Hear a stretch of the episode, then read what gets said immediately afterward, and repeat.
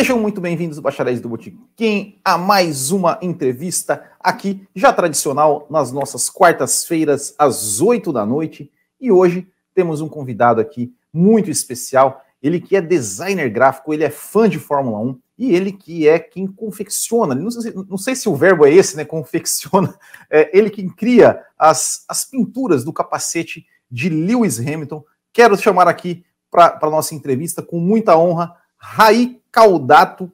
Primeiramente, muito obrigado por ter aceitado o meu convite e seja muito bem-vindo. Grande Will, boa noite para você, boa noite para todo mundo que está assistindo a gente. A honra é minha, fico imensamente grato pelo convite, é sempre muito legal poder trocar ideia de, sobre Fórmula 1 e sobre design. E você está certo, criar, desenhar, confeccionar, Ai. dá tudo na mesma. Ai, que bom, beleza. Tá então, tudo certo. Então tá bom, já, já, já, já, já, já fico mais tranquilo, já que eu não comecei é, cometendo nenhum agafe. Imagina, imagina. É. Mas, o Raí, a gente sempre que começa é, querendo entender um pouco da história né, do, nosso, do nosso convidado, é, e, e, eu quero buscar lá, lá, lá atrás, é, assim, qual a sua primeira, a, a, primeira, sua primeira vez assim que você teve um contato com automobilismo? Qual a sua primeira lembrança que envolve automobilismo, Fórmula 1? Nossa, faz muito tempo, viu? Eu tenho 45 anos de idade, então a minha memória alcança, ainda bem, né? 1981, o primeiro título do Nelson. Então a gente. Eu me lembro de estar brincando na sala, assim. Antigamente a gente tinha aqueles. Não, não nem chamava Lego, era, era um Sim. genérico do Lego. Então Sim. eu fazia circuitinhos na sala de casa, assim, no tapete da casa dos meus pais. Antigamente aquela estante, não era hack, né? Aquela estante com aquela TV de aquela TV de tubo assim na sala, aquela Sim. samambaia pendurada que hoje tem em casa de vó, e ali a TV, e eu assistindo, eu gostava de brincar com os meus carrinhos de ferro, fazendo as pistas enquanto assistia. Eu me lembro até que meu pai me deu depois um, um Fórmula 1 Matchbox, que era um Brabham, não lembro exatamente se era BT-52, uhum. mas eu lembro que eu tinha. E, e, assim, eu me lembro muito de, de 1981 para frente, em diante, ou seja, dos meus cinco anos em diante.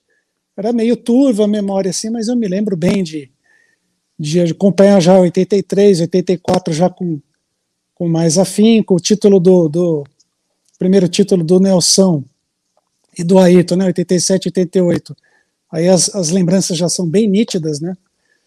Mas, assim, é desde essa época que eu curto, assim, a minha infância é marcada pelo amor pelo automobilismo, em especial pela Fórmula 1 e pela aviação. A aviação é outra coisa que é outra paixão que eu tenho. Então, estava sempre com os meus carrinhos e os meus aviõezinhos.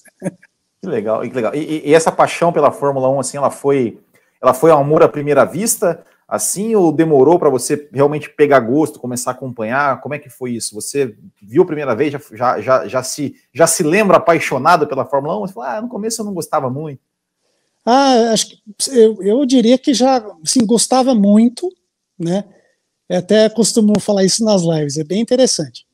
Então existe existe um divisor de águas que, que transformou o mudar muito para você ser um tarado, né? Uhum. Para mim foi março de 1990, se eu não me engano, 25 de março de 1990, ou 26. Enfim, GP Brasil de 1990. Foi o primeiro GP que eu fui ao vivo, em Interlagos. Aliás, era o retorno a Interlagos, né? Depois de, dos anos de Jacarepaguá. Meu, eu gostava muito, tanto que meu tio de Fortaleza veio. Meu pai, meu pai é, é do futebol, tá? Então eu posso dizer que esse amor nasceu dentro de mim sem influência de ninguém, tá? Talvez um pouco do meu avô, do meu saudoso avô é, materno, que é de Fortaleza. Sim. Eu gostava bastante, mas como a gente se via mais no final do ano, não tinha Fórmula 1, né? Natal e Ano. Novo já as temporadas não tinham, então a gente não via corrida junto, quase nunca. Sim. Mas esse meu avô gostava muito de Fórmula 1. Mas enfim, eu não tive influência direta do meu pai, eu sou o irmão mais velho também, não tive influência de irmão. E Aí esse tio, esse tio de Fortaleza, ele quis vir para cá em 90. Minha tia desistiu meio que em cima da hora, eu adorei. Eu falei, ah, você não quer ir no meu lugar? Eu falei, mas é lógico. Né? E aí eu fui, tava lá, ingresso de papel, 1990, coisa Não, linda, assim, puta, foi uma experiência maravilhosa. É, não, Ali... Conta mais dessa, dessa, experiência aí, porque, porque foi, uma, foi, foi uma, uma, uma corrida, é, assim, imagina, você lá, é, é, se, é criança, né, ou, ou, adolescente. É, 14 anos, é. vendo, vendo aquilo tudo, na expectativa, e acabou sendo meio que decepcionante, né, porque o Senna chegou em terceiro, né, não chegou em primeiro. Isso, né, com a contribuição luxuosa de Satoru Nakajima no bico de pato, né, mas, mas tá tudo bem, porque é o que eu digo daquela experiência foi o seguinte, é, o automobilismo, a Fórmula 1 em especial, é uma experiência sensorial, principalmente uhum. naquela época. Então, é o som, é o cheiro, é a velocidade, né, as, as cores dos carros, o design dos carros. Então, cara, te falar, mesmo assim, muito cenista depois, eu fui crescendo, sempre, sempre curti Nelson e, e Ayrton, assim, cara, sem falar que um é melhor que o outro. Eu, de, eu deixo essa, essas uhum. polêmicas para o futebol, entendeu? Para mim, eu tenho um profundo respeito pelos dois, profunda gratidão pelos dois, mas obviamente eu sou cenista, né? Tá, dá para ver aqui. mas assim, é, a experiência foi tão impactante que eu, eu não, não, me senti tão frustrado, né? Eu sabia que a, que a, que a briga ia ser dura com a Ferrari naque, naquele ano, a gente, a gente, imaginava, apesar da Ferrari não ter ido muito bem em Phoenix, né, na etapa anterior, Sim mas no Brasil ela já melhorou bem. Eu sabia que ia lançar o carro em Imola na corrida seguinte. Eu falei, bom, a luta vai ser dura, mas o MP45B parece render muito bem. E a gente ficou um pouco frustrado por não ver a primeira vitória do Ayrton, né, naquele dia, mas um ano depois Sim. a gente estava lá também. Ah, legal. Mas assim, a, a, o som, o som foi uma coisa assim que me pegou já na fila. Que a gente chegou domingo de manhã no warm-up, né? Eu não fui nem uhum nem no treino de sexta e nem no treino de, de sábado, né? Aquela coisa, adolescente, você tá. O que, seu, o que meu pai e meu tio decidiram, ah, se foram só Sim. domingo, paciência, eu queria ter ido desde sexta. Mas tudo bem. Então, a primeira vez que eu vi um Fórmula 1, eu estava na fila do setor G, lá na Avenida Jangadeiro, e eles saíram no warm-up, 8 e meia da manhã. Lembra do warm-up? Das 8 e meia às 9 claro da... Das 8 e meia às 9 da manhã. Sim. Meu, eu tremia, cara, só de ouvir, eu não estava vendo nenhum carro, estava indo lá para a entrada do setor G, né, no, no finalzão lá da Jangadeira, uhum. aquela muretinha, né? Sim. E eu ouvia, não, não via nada. Cara, ali só de ouvir, só de ouvir, Sim. eu já eu posso te falar que ele transformou minha vida totalmente. É. E aí a hora que aí eu lembro que assim, eu eu estava junto com meu pai e meu tio, estava com meu ingresso no bolso, falei, oh, vocês estão muito devagar, eu saí correndo. Saí correndo, passei na, lá na. Troquei a, o ingresso de papel canhoto por aquela camisetinha da Shell de, de brinde que é. eles uhum. trocam. E aí eu falei para eles: ó, vamos, vamos tentar sentar bem no meio da, da reta oposta, bem no meio. Eu quero, eu quero ver subida de marcha da curva do Sol e redução depois para a descida do lago. Meu, e a hora que eu grudei, assim que eu, eu corri, subi a escada tal, uhum. da arquibancada, a hora que eu grudei no alambrado, o primeiro carro que passou foi a 45B do Ayrton. Ah. Honda V10. Cara, ali eu treinei igual aquele, aquele molequinho Imagina, que tem um, assim. do WhatsApp, aquele vídeo, né? Do sim, molequinho sim. Vendo, vendo MotoGP. Cara, ali, ali mudou. Ali, assim, virou de um gostar muito para uma paixão, assim, que acabou moldando todas as escolhas da minha vida, né? Legal, legal. E, e, e aproveitando, 1990, né, a gente tinha, você falou do, do motor V10, a gente tinha motor Isso. V12 da Ferrari, né? Isso. Tinha motores, se não me engano, em 90 tinha, não, não era mais turbo, né, mas tinha, mas tinha era, era, era 3.5 litros aspirado, então você é. tinha, de V12, você tinha o Ferrari, você tinha o, o Lamborghini V12 Lamborghini. na Lotus também. É, Chrysler Lamborghini. Tinha o logo da Chrysler, mas a gente sabia que era Sim. um Lamborghini. V12, Aí acho que tinha tinha um motor W12, cara. Eu acho que era equipe Colone. É. Era um W12. Aí você tinha V10 Sim. da Honda, o V10 da Renault já no FW13 da Williams. Da Williams. E, e a pergunta é, é qual, qual é, você se lembra assim de, do, da, da, diferença dos sons e qual oh, som que, que, que, que, mais te, te, te encantou na época? Nossa, tanto lembro que assim, nos anos seguintes, que 90 foi o primeiro, eu não parei mais, né? Uhum. A minha, a meu primeiro GP Brasil que eu não fui foi no ano passado, que não teve GP Brasil. Sim, sim. Foram 30 anos consecutivos. E é, era uma brincadeira nossa, a gente ficar de costas para a pista para adivinhar quem era. Legal. É, então, assim, Ferrari V12 no top do top, né? Isso aí não tem. Acho que não tem nem, nem o que perguntar, cara. O Ferrari V12 dá uma saudade danada. A gente vira e mexe no YouTube e procura vídeo da, da 412 T2, né? De, de 95 para escutar de novo Sim. o V12. Cara, esse, tem, tem, um vídeo dessa Ferrari lá no YouTube que é sensacional, cara. É sensacional, eu, sensacional. Eu, eu, até uma época eu, eu peguei uma parte daquele vídeo lá para fazer uma vinhetinha aqui no canal, aqui, porque era maravilhoso, cara, aquele som. Não, maravilhoso, maravilhoso.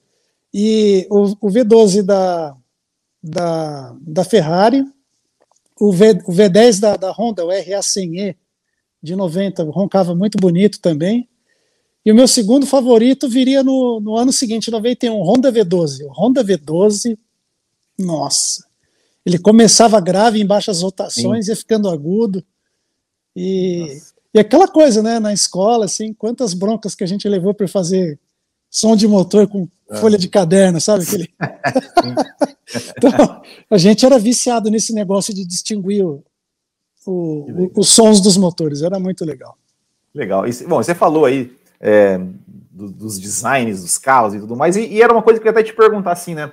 Uh, é, você, que, que, era, que era assim, o que, o que talvez teria ajudado a fazer a, a, a, pegar essa paixão, se era uma pintura de um carro, uma pintura de capacete. Eu ia, eu ia falar a paixão para a Fórmula 1, mas você já respondeu dizendo que foi a sua experiência de ir.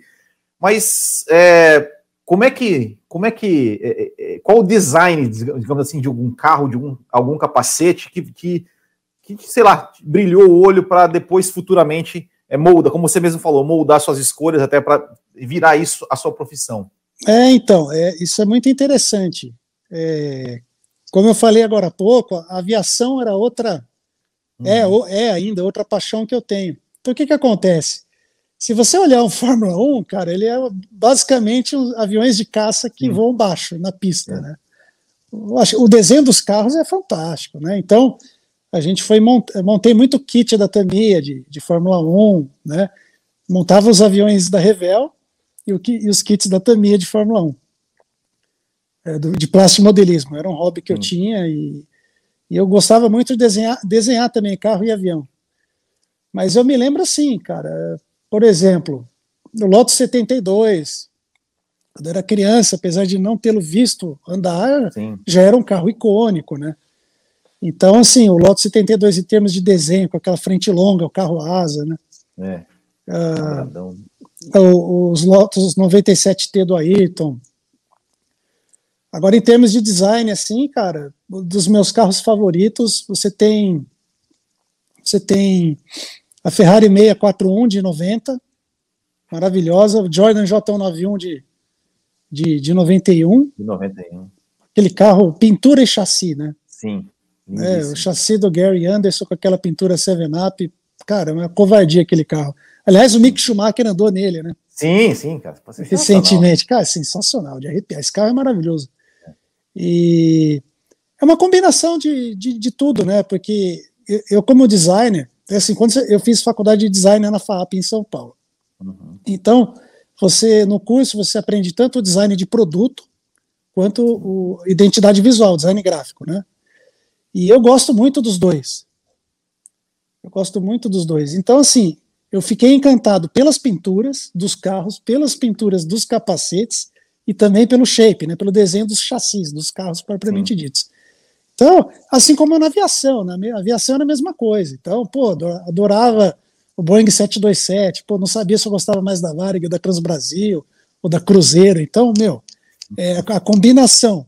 Você tem um avião que é lindo, um carro de Fórmula 1 que é lindo, e variando as pinturas, poxa, é, chega a ser covardia.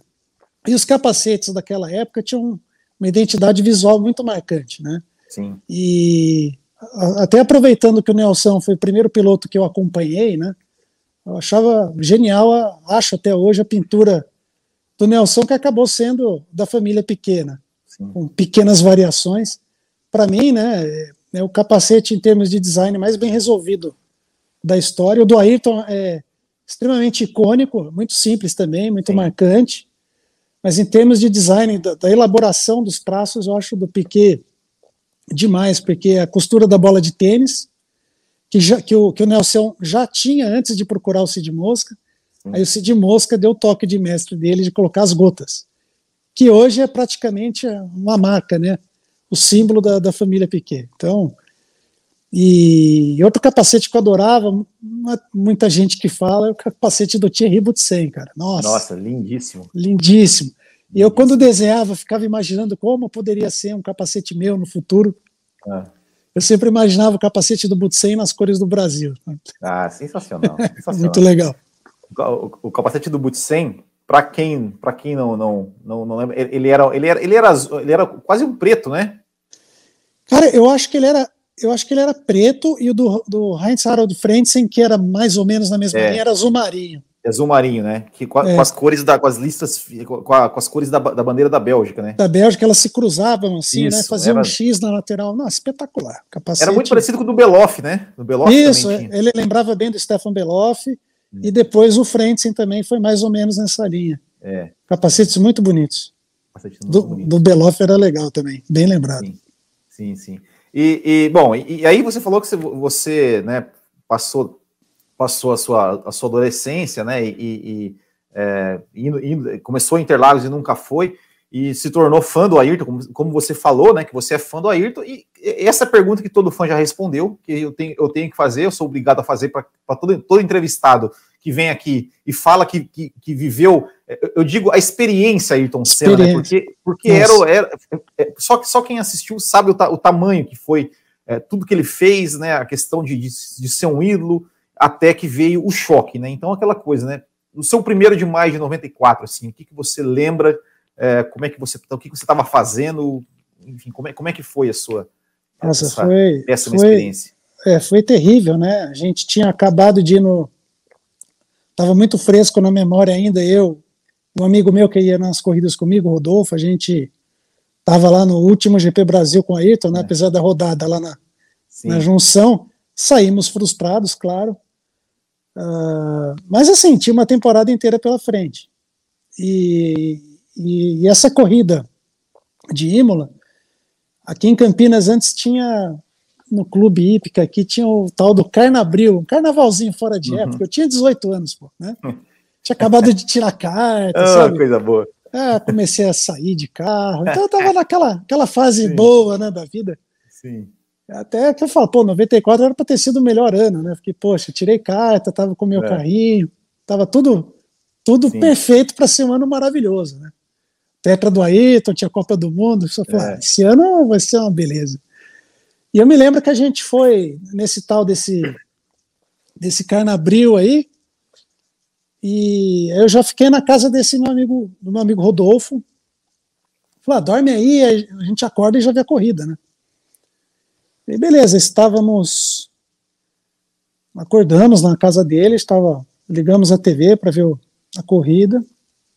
E eu me lembro, lá na, na sala dele, teve a batida do Ayrton, eu lembro a primeira reação que eu tive, porque, meu, na boa, acho que muita gente devia pensar da mesma maneira que eu.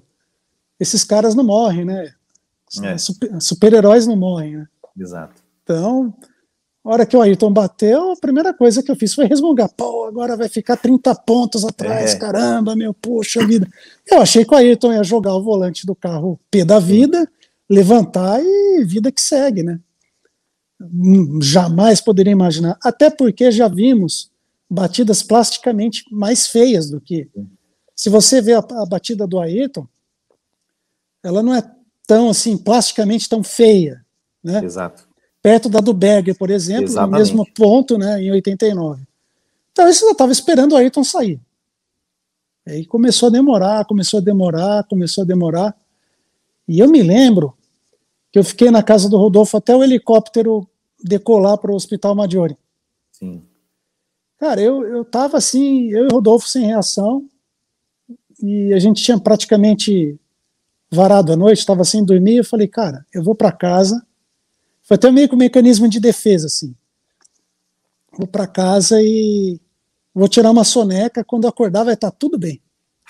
Sabe aquela coisa? Sim, sim. Vou dormir, vou dormir para acordar para ver se é um pesadelo. Sim. Cara, é, foi basicamente isso. Beleza, quando eu cheguei em casa, meus pais não estavam. Minha avó de, de Fortaleza estava aqui, em Campinas, e eles saíram para almoçar fora. E cheguei em casa não tinha ninguém. Falei, beleza, fui para o meu quarto, deixei a TV ligada, e, mas, como eu disse, eu virei de lado, assim, dei um, um cochilo para ver se quando eu acordasse uhum. já, estaria, já estaria tudo bem. Eu não estava suportando ficar assistindo aquilo, entendeu? Sim. E aí, meu, aí foi a pior parte foi a seguinte: meu pai, meu pai e minha mãe, os dois são médicos e eles sabem interpretar melhor essa coisa de Sim. das notícias que vêm e tal, Exato. tipo de lesão. Eu estava dormindo, minha mãe conta que eles estavam no restaurante. Quando na TV do restaurante meu pai viu Cabrini falando da morte cerebral. Falou que meu pai ficou transtornado e cancelou o pedido, falou: vamos todo mundo para casa, que meu filho está precisando de mim. Hum. E foi isso. Eu estava dormindo, acordei com meu pai, 1,90m de altura, chorando em cima de mim, me acordando, chorando. Então, foi a primeira vez que eu vi meu pai chorar. Então, é, é complicado. Isso aí foi a, assim, a lembrança mais pesada, assim, foi ele me contando. E meu pai é o cara mais equilibrado, mais calmo que eu hum. conheço. Assim. Meu pai é um sujeito extremamente racional, muito tranquilo, muito calmo, equilibrado, mas ele sabia o que o, que, que o Ayrton era para mim, né? Então, era, não é. Então, Sim. ele. Então, foi uma experiência bastante marcante, assim. Para você ter ideia, acho que eu devo ter visto meu pai chorar mais umas duas vezes na vida, depois disso. É, não, realmente, né? É, é, é, como eu falei, né? Só, só quem, quem viveu aquilo tudo, né? É, é. é, eu, falo, eu, eu, lembro exatamente de tudo daquele final de semana. Até fiz um vídeo aqui uma vez contando tudo, que eu lembrava tudo, porque marca, né, cara? Marca, não, não, não tem. Isso, isso não, marca para todo mundo. Marca para todo mundo. E é isso, então a gente foi do céu ao inferno, né? Vamos dizer assim, 94, Exato. como eu estava brincando, era para ter sido o melhor ano da minha vida, e acabou sendo o pior. E essa minha avó que estava aqui justamente para fazer um tratamento, acabou falecendo um pouco tempo depois. Então, 94 foi Sim, é. uma tragédia. Foi Bom, mas mas é, você tinha 18 anos, nesse período você já, você já, já tinha é, é, começado alguma coisa relacionada a design? E você, como é, como é que você, você, quando que você entrou na faculdade de design e começou aí a... Isso, eu, eu, eu entrei em 95, né, na faculdade, e de desenho industrial mesmo, faculdade de design. Uhum. 94 eu já podia ter entrado, só que aí acabei, a pedido dos meus pais, né, tenta pelo menos medicina uma vez, né? Só que, uhum. meu, eu não. Primeiro que eu não estudei, segundo que esse uhum. negócio do Ayrton, até meus pais nem me cobraram muito, porque 94 eu passei meio. Uhum. Então, me matriculei no cursinho, mas aí no final de, de 94 eu já falei com eles, ó, tem que ser design, minha medicina não vai rolar não.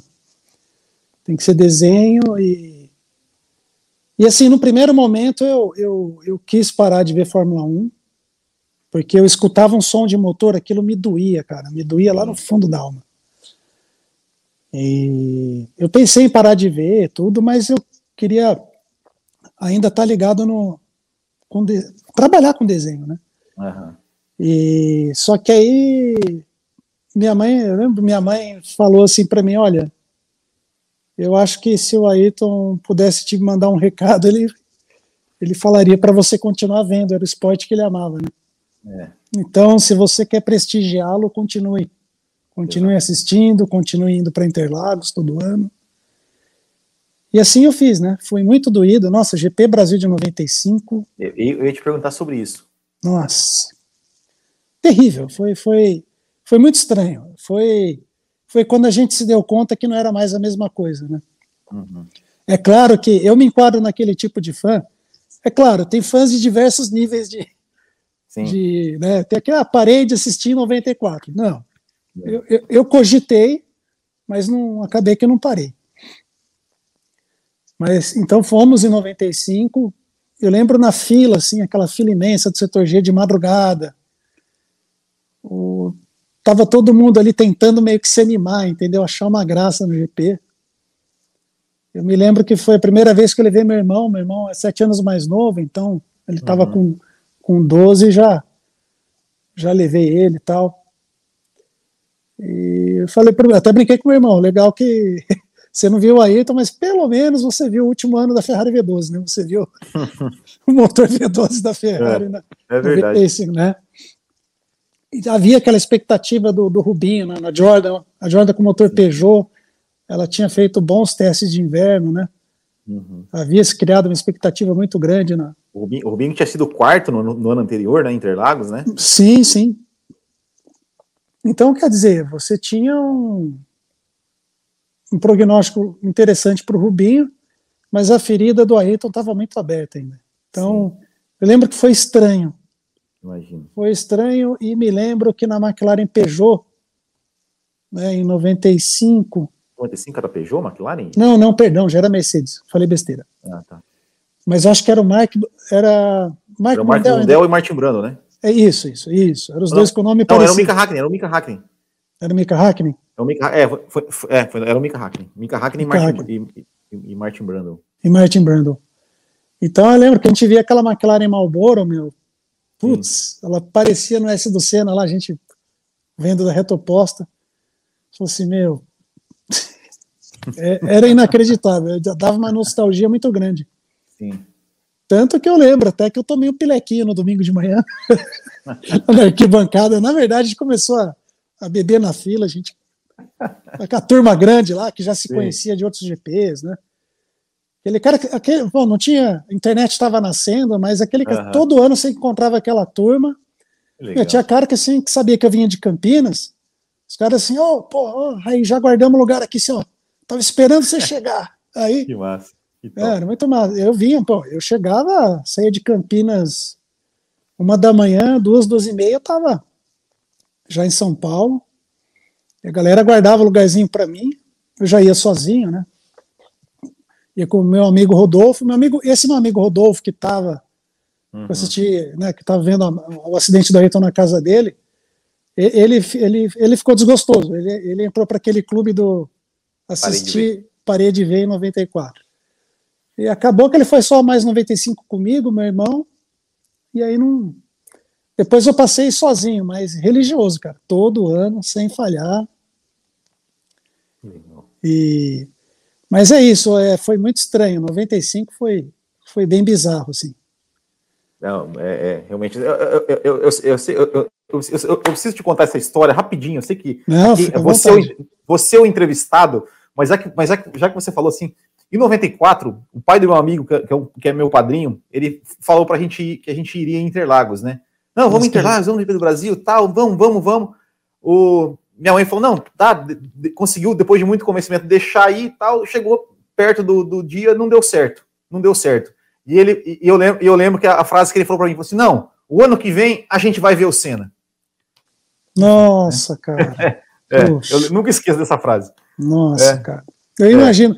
Eu falei algo parecido. Eu tinha 11 anos. 11 anos. É. Eu falei algo parecido, mas não com essa puta, sensação de quase ter visto cena, né? Putz. É.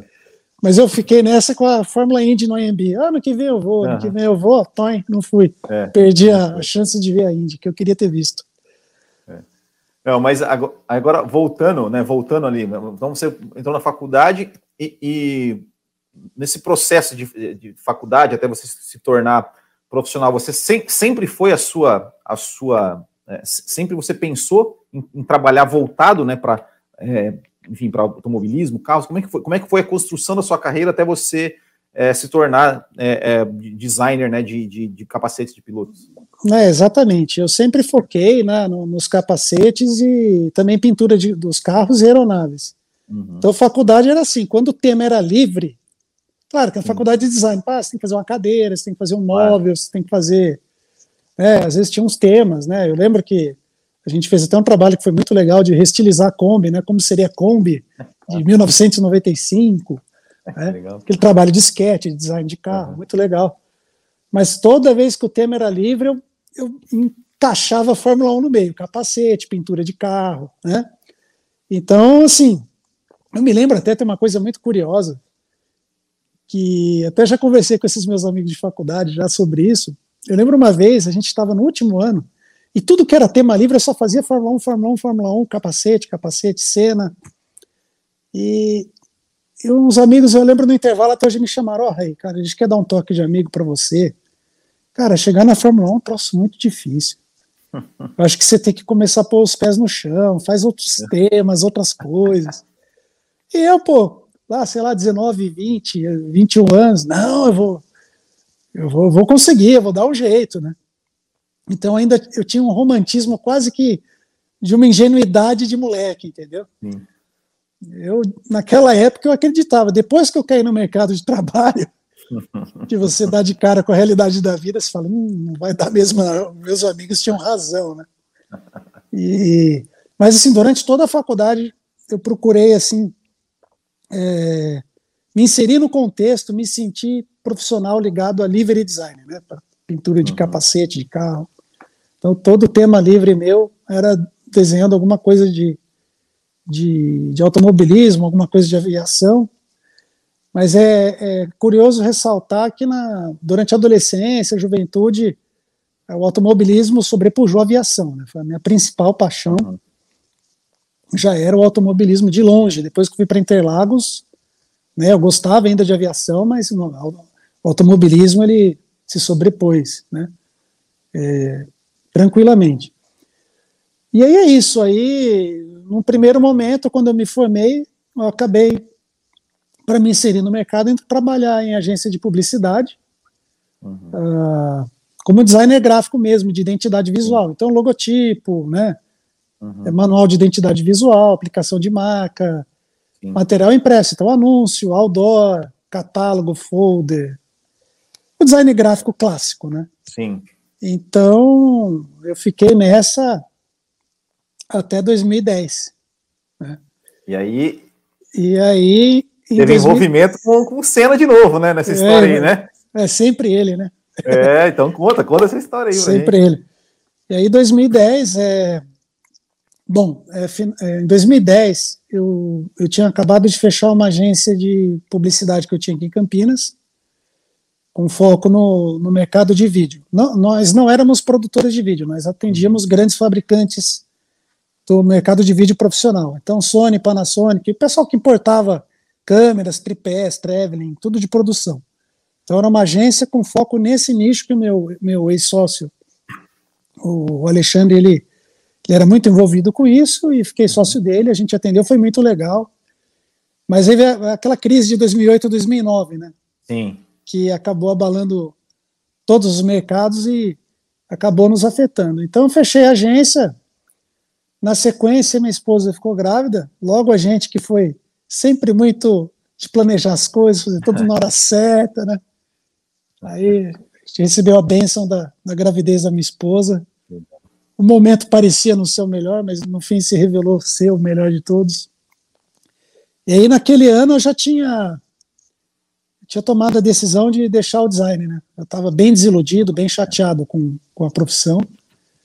E para você ter ideia, eu já estava matriculado no preparatório de concurso público. Eu estava a fim de prestar um concurso público para fazer qualquer carreira que fosse, pensando mais na estabilidade, né? Sim. Naquela renda fixa, sim, sim. nas garantias, né, na estabilidade. Você falou, meu, acabou, você deu praticamente, praticamente 92 mil, é, 10 anos, né? Na área, não foram fáceis, eu tinha me desiludido já. Então já estava matriculado, um cursinho que, que tinha aqui em Campinas, acho que era LFG que chamava, um curso preparatório para concursos públicos. Era aquela febre dos concursos públicos, né? Sim, é, acho que todo... assim, é, é, a estabilidade, né? O sonho de toda mãe dos anos, dos anos 80. Isso, carteira assinada, né? É, exatamente. Carteira assinada, férias, décimo terceiro. É isso. Né? E, e eu me lembro, eu me lembro que eu tinha acabado de migrar do Orkut para o Facebook. E eu estava meio depressão. Daí tinha uma amiga minha, a Gisele Moura. Aliás, mando um beijo para ela toda vez que me lembro dessa passagem, que ela ela trabalhava em uma das agências que eu trabalhei na, uhum. de publicidade aqui em Campinas, ela trabalhava na agência, a gente sempre manteve contato. E a Gi falava comigo pelo MSN, pô, você tem que se animar, faz um.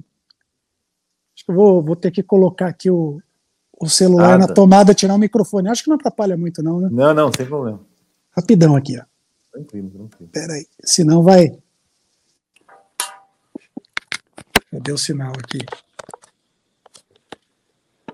E aí o... temos uma tomada aqui bem pertinho. Ah. Tá me ouvindo bem? Sim, estou ouvindo. Ah, então perfeito. Então, é, ela me avisou, monta um Twitter, monta um Facebook, põe a cara no mundo, né? Se anima aí e tal. Falei, ah, beleza, Gi. Aí eu, eu, montei o Facebook e o Twitter por causa dela, assim, que ela ficou meio que insistindo, né? Falar, é, dando aquela força de amigo, né? Sim. Se anima aí, sai dessa, desse bode aí e tal. E, meu, não deu uma semana, apareceu no Twitter o concurso do Bruno Senna, né? em 19, é, de 2010, que era para criar um, um capacete para ele usar aqui no GP Brasil, em homenagem aos 50 anos de idade que o Ayrton faria naquele ano. Né? E, cara, foi, foi, foi muito bizarro, porque eu estava tão revoltado que eu tinha desinstalado os softwares do, do meu computador, entendeu? Não, daí a gente, não, vamos lá, meus pais, a, a minha esposa, vários amigos incentivando. Eu falei, puxa, mas eu não estou mais trabalhando com isso, eu já estava com a cabeça já. Uhum. Aí o pessoal insistiu um, um, bocado, eu falei, tá bom, vai. Eu lembro a nostalgia de instalar todos os softwares de novo, cara. Instalar. Falei, nossa senhora. E claro, é igual andar de bicicleta, né? A gente enferrujou Sim. um pouquinho, mas não muito. Até porque Acho que o concurso foi lançado setembro, se eu não me engano. Uhum. Agosto, setembro, né? E aí eu, eu me lembro que eu comecei a desenhar, mas antes de começar a desenhar, eu fiz uma oração e falei assim, ó, vamos combinar um negócio aqui. Uhum. Se eu, se eu ganhar esse concurso, pelo menos ficar entre os finalistas, é um sinal de que de que porque, meu, enquanto eu instalava os softwares, me deu uma, uma vontade Sim. de voltar imensa. Nossa. E aí eu falei, bom, se eu for bem, né, se eu for finalista, pelo menos, que esse concurso do Bruno tinha, assim, era uma primeira etapa de uma comissão julgadora, né, então era o pessoal do Instituto Ayrton Senna, o Cid, o Alan Mosca, eh, alguns integrantes do Instituto, da família Senna, e o próprio Bruno, né, uhum e que selecionavam e depois uh, ia, selecionavam cinco e esses cinco iam para votação popular. É, um dia eu estava trabalhando aqui, e, trabalhando não, eu estava estudando alguma coisa do concurso público, sabe? Alguma coisa, coisa de direito Sim. tributário, sabe? Uma coisa a ver comigo, assim. E aí começou um barulho, o pessoal me chamar aqui, tava lá, eu tava como finalista. Caramba. Finalista. E aí eu falei, pô, o sinal começou a vir, né? Uhum. e aí foi muito legal, porque foi uma mobilização. Né? A família, os amigos, aqui no condomínio que a gente mora. Então foi um foi uma mobilização. Que baita história.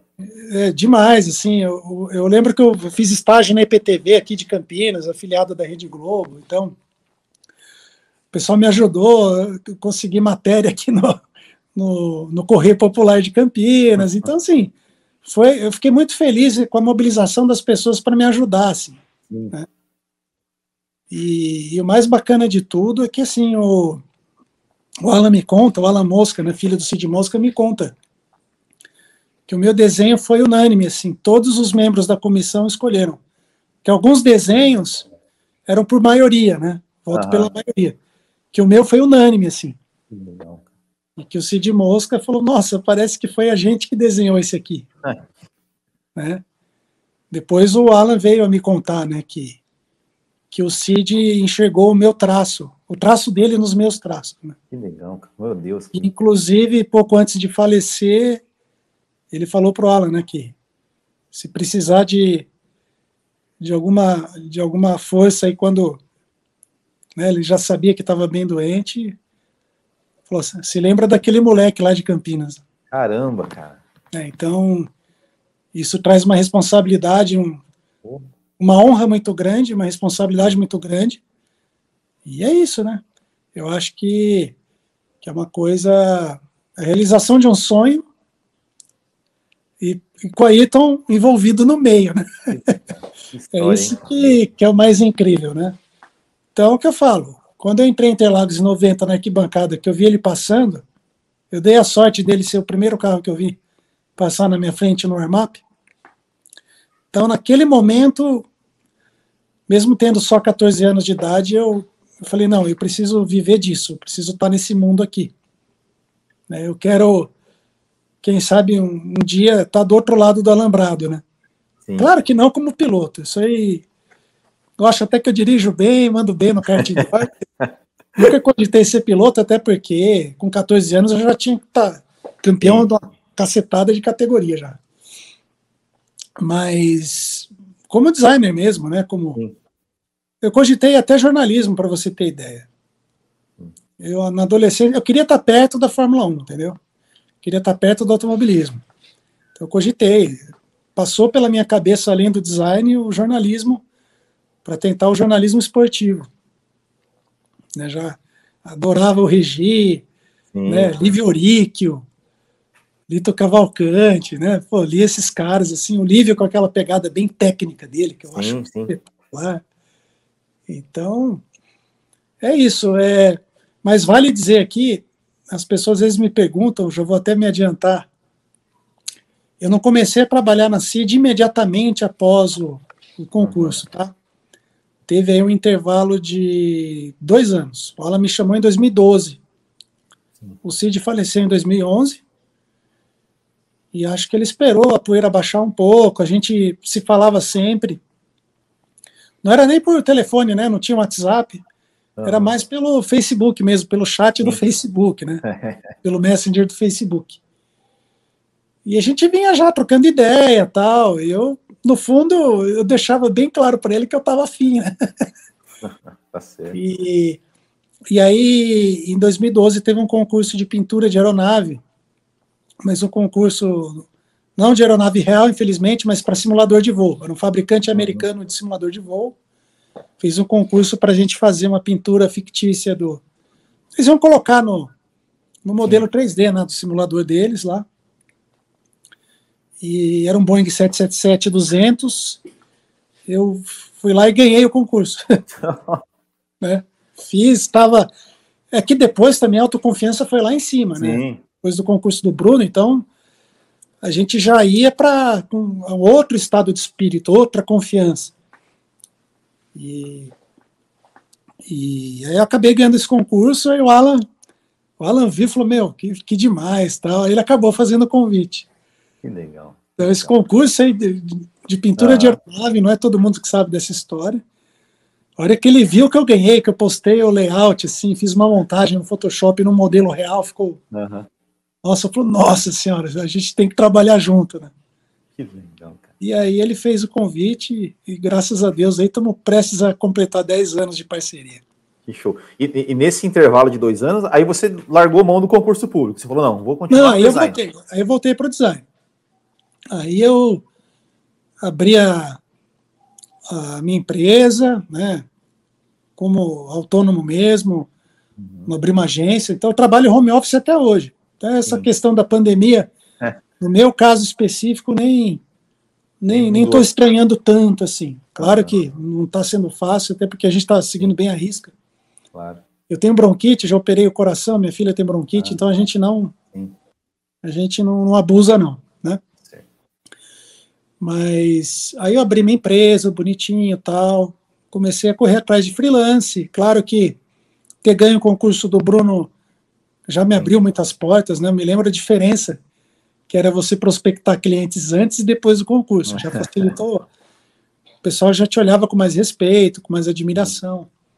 Então fui, fui vivendo assim de freelance, né? Pequenos freelances. Fui me virando, né? A minha esposa estava nativa ainda, né? Até minha nossa filha nascer, é farmacêutica, então nesse período aí ela que foi o caixa forte da casa, né, para não dizer o único. aí, mas eu voltei, mesmo com as dificuldades assim da profissão, eu voltei e sei lá, algo me dizia que que o, que o concurso do Bruno ia render bons frutos ainda, né? Não foi de imediato, mas acabou dando certo. Bom, e, bom, e aí, né, você a trabalhar, e agora, já, já, já que estamos falando em concurso, e já que você não fez um concurso público, né, depois você participou do concurso do Lewis Hamilton, né? Conta como é que, como é que foi essa história aí, é, é, quando você viu, você é, imediatamente pensou em participar, ou alguém, da mesma forma que lá, lá atrás, alguém que te disse, não, vai lá, participa também, como é que foi essa história, e, e até chegar aí que você saiu vencedor também? É, então, foi, foi meio parecido, porque aí no caso não era desânimo, é que o concurso foi em janeiro. Uhum.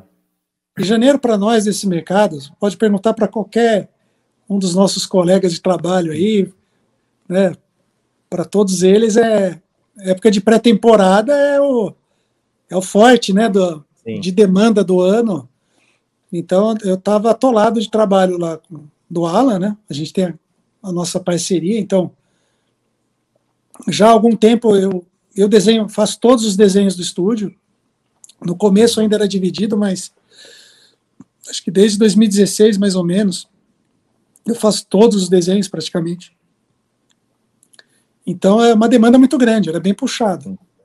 E aí, e aí eu estava aqui trabalhando e eu gosto de me lembrar sempre de quem me deu o primeiro toque, né? Que nem no caso da, do Bruno Senna foi agir, no caso do, do Lisso e o meu amigo querido fotógrafo Rafa Catelan.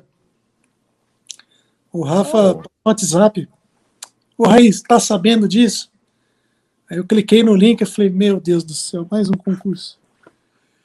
E aí eu fiquei dividido, cara. Eu falei, meu Deus, vou, não vou, participo, não participo. Cara, tá. Tinha um monte de capacete na fila para fazer. Falei, meu Deus do céu, e agora, né? Aí acho que passou, aí um monte de gente participa, participa, aí começou aquela, pessoal me... E aí o Alan me ligou. Eu ia ligar pro Alan para ver o que, que ele achava, antes que eu pudesse é. ligar, ele já tinha... Ele... Toca o telefone e o Alan. Ô, Raí, você vai participar, né? Você tem que participar, né? Com aquele vozeirão dele. Se o chefe tá mandando, a gente participa, né? Então ele incentivou, ele, ele falou, olha, é, eu acho que, acho que o concurso, o, o, intervalo de desenho era de 15 dias. Se eu não me engano, eu perdi uma semana nessa de. Uhum. E aí o Alan falou: ó, pega essa próxima semana, desencana. Deixa que eu seguro as pontas aqui né? com os clientes, eu dou um jeito. Né? E o Alan meio que me deu uma semana de presente, de folga, uhum. para eu me dedicar só Sim. a ao design do Lewis. Foi em janeiro, e mais ou menos no comecinho de fevereiro, não, começo de fevereiro nada. Foi, foi 22 de, de fevereiro que ele, eu lembro, 22 de fevereiro que ele, que ele revelou. Mas o deadline, se eu não me engano, ele demorou acho que uns 10 dias para resolver. Então vamos, vamos considerar, acho que foi 10 de fevereiro, Sim. o prazo final. E aí eu consegui mandar quatro opções. Na verdade, três, três versões de um mesmo desenho e, e uma totalmente diferente. Então, para quem não lembra, o concurso foi totalmente via Instagram, foi algo bem mais simples. O concurso do Bruno, eles montaram um hot site específico do uhum. concurso, você mandava o desenho por e-mail. O, o do Lewis foi bem, bem prático, porque era, você postava o layout no Instagram, marcava a hashtag LH44Design e marcava o Lewis. Uhum. Então, na medida que eu, que eu fui fazendo, eu fui, eu fui postando e marcando. Né? E aí aquela agonia, pô, será que ele viu? Será que ele não viu? Né? Será que tá, tá conseguindo ver todos, né? e foi muito legal, porque uma que assim, o, foi, foi meio que foi meio que o que ajudou é o que eu falo para todo mundo assim, aí o que, que, você fez de diferente para você ganhar, né? Aí eu, eu, eu respondo como eu, como se eu fosse professor, eu diria para os meus alunos né, de design, assim, leiam o briefing. O Lewis, né, ele, lá no, no Instagram, quando lançou o concurso, ele disse que queria uma evolução do desenho de 2016, que ele gostava muito, mas com um pouco mais de vermelho. Ponto. Esse era o briefing. Uhum. Um tanto vago. Mas você tem o, desenho de 2016, você tem uma, uma boa referência. 2016 era, era, aquele que era, ele, ele era mais, mais branco, assim, mais claro, né? Era, era é, ele é, muito, ele é muito parecido com, com o que eu fiz, né? De, de uhum. 17, claro, porque ele pediu Sim. uma evolução, só que com fundo branco, né? Ele era mais branco, assim. Sim. Né? Ele era bem um capacete mais branco. Só que ele queria mais vermelho. Ele estava na fase meio apaixonada do vermelho, aquele maçã do amor, né? O Apple Candy Red, né? Até não sei se vocês já viram, o Lewis ele tinha, né? Ele vendeu, ele tinha um jatinho executivo, né? Uhum. Ele era todo vermelho, uhum. com os detalhes em preto. Mas enfim, aí a gente, eu fiz uma versão com mais vermelho no, no nariz, aqui na região do queixo, na nuca, e fui e fui fazendo umas experiências com esse desenho base. E aí chegou um detalhe interessante. Eu me lembrei eu me toquei, pô, o Lewis é tri, né? Hum. Vamos colocar o Ayrton na jogada de novo. Então eu tive a ideia de voltar ao amarelo, porque o Lewis ia brigar pelo Tetra. Né? Hum. O que, que me ocorreu? O Lewis vai brigar pelo Tetra, assim como o Ayrton, né, partiu brigando pelo Tetra. E aí eu tive a ideia de colocar aqui nas laterais, naquelas barrinhas, três elementos em formato de, de asa com as três estrelas do Lewis, só que as três estrelas dentro desses elementos nas cores das faixas do Ayrton, né? fazendo uma intersecção, como se fosse o, o fã e o ídolo unidos na busca do Tetra. O Tetra que não veio para o Ayrton e que, graças a Deus, acabou vindo para o Lewis. Né? Então, eu lembro que eu mostrei o desenho para o Alan, ele até falou, ah, você cercou o cara, né? Aí vai ficar difícil você, você não ganhar. Então, até dos quatro desenhos que eu, que eu mandei, para você ver o olhar do Alan, né? O que, que é a experiência. Ele falou: esse aqui é o que vai ganhar. Você vai pegar ele pela estética e pelo coração também. E aí funcionou, né? Graças a Deus que funcionou. Legal. Foi muito legal. E, e, bom, e você conheceu o Lewis Hamilton, né? É, eu conheci é só, só um adendo antes, que é ah, é uma, uma, coisa que muita gente pergunta. Ah, e você ficou sabendo antes, não sei o quê? Eu falei, não, fiquei sabendo igual todo mundo. Fiquei olhando o Instagram. Nossa, foi uma agonia, cara. Aquela semana do, de 20 de fevereiro, ele divulgou 22 de fevereiro, quarta-feira. Era mais ou menos hora do almoço. Mais ou menos hora do e almoço. Foi, e não teve final, assim, foi papum. Esse aqui. Não, papum. Isso que é legal. Ele escolheu, acabou. Claro que com os amigos dele, com sim, sim. talvez com a equipe dele, a assessoria, tal, eles devam ter discutido, de, com certeza, porque demorou, acho que foram duas semanas, ou, não, duas semanas eu não digo, mas uns dez dias para responder, demorou. Uhum. Foi uma agonia. Eu lembro até que, que, curiosidade, eu fiz uma cirurgia no coração, nada muito, é uma arritmia benigna, nada muito uhum. sério, mas na segunda-feira 20, e eu estava rezando para o resultado sair antes da cirurgia. né? Sei lá, sair na sexta, no sábado, no domingo. Falei, caramba, eu domingo à noite ansioso com a cirurgia, ansioso com o negócio do concurso. Meu Deus do céu, como é que eu vou aguentar, né?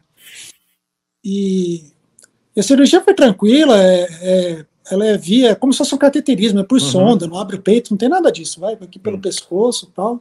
Jogo rápido, começou nove e duas da, da tarde eu já estava voltando para casa, graças a Deus. E aí, cara, eu estava aqui de repouso, né?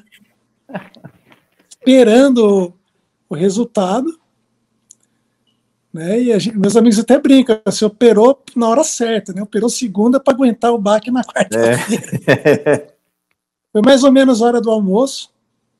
E aí divulgou no Instagram, eu não acreditei. Nossa, eu fiquei congelado. E aí foi as ligações, o Alan me ligou muito emocionado, nós choramos juntos no, no telefone, foi muito legal. E né, foi só alegria, aquele dia foi só alegria. E o, e o melhor de tudo, né? Foi a segunda vez que eu vi meu pai chorar. Que legal, que legal. E foi muito legal. Foi um dia especial.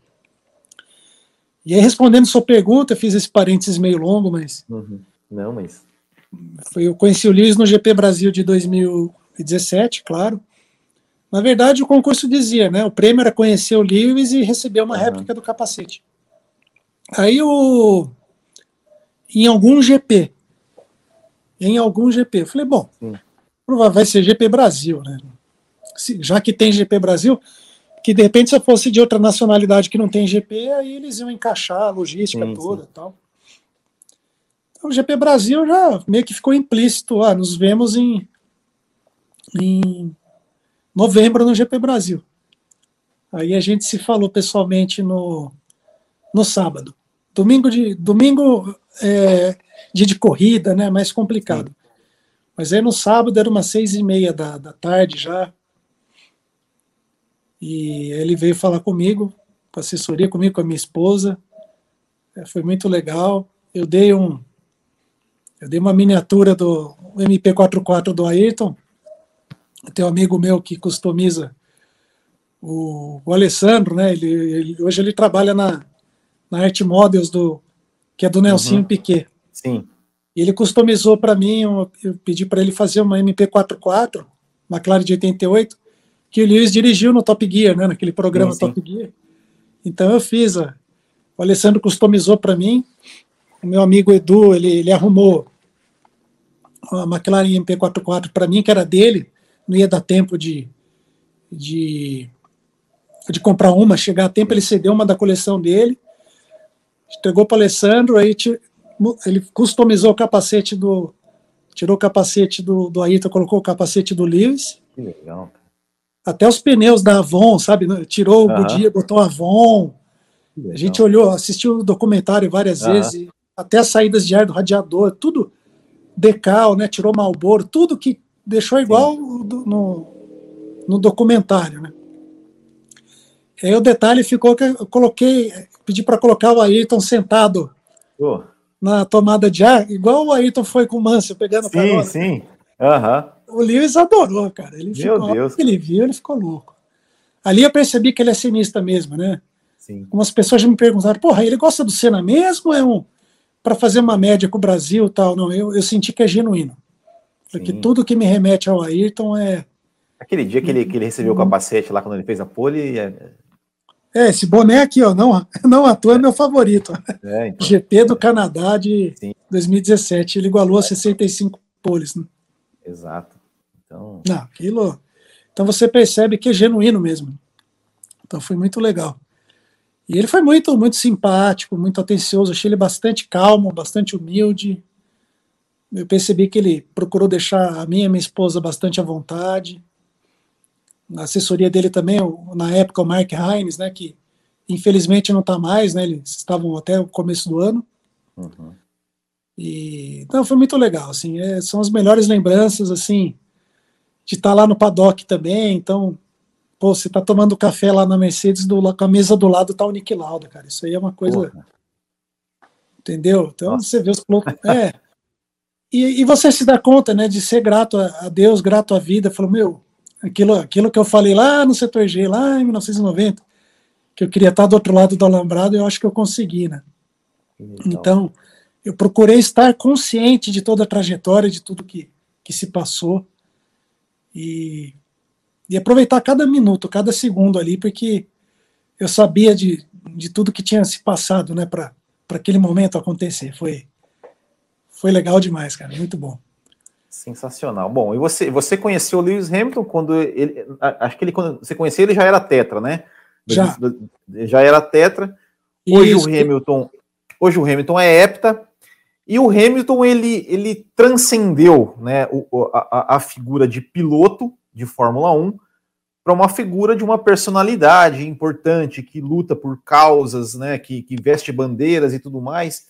É, como, é, como é que você você viu assim? Como é que você viu como, como fã, como torcedor, é, essa, essa transformação do Hamilton é, essa, essa evolução do Hamilton, seja como piloto, seja como personagem ao longo desses anos, e como que você enxerga o Lewis Hamilton hoje, que talvez esteja, esteja como piloto enfrentando o maior desafio da carreira, né? De, de em termos de disputa, de, de, título mesmo, né? Não, com certeza.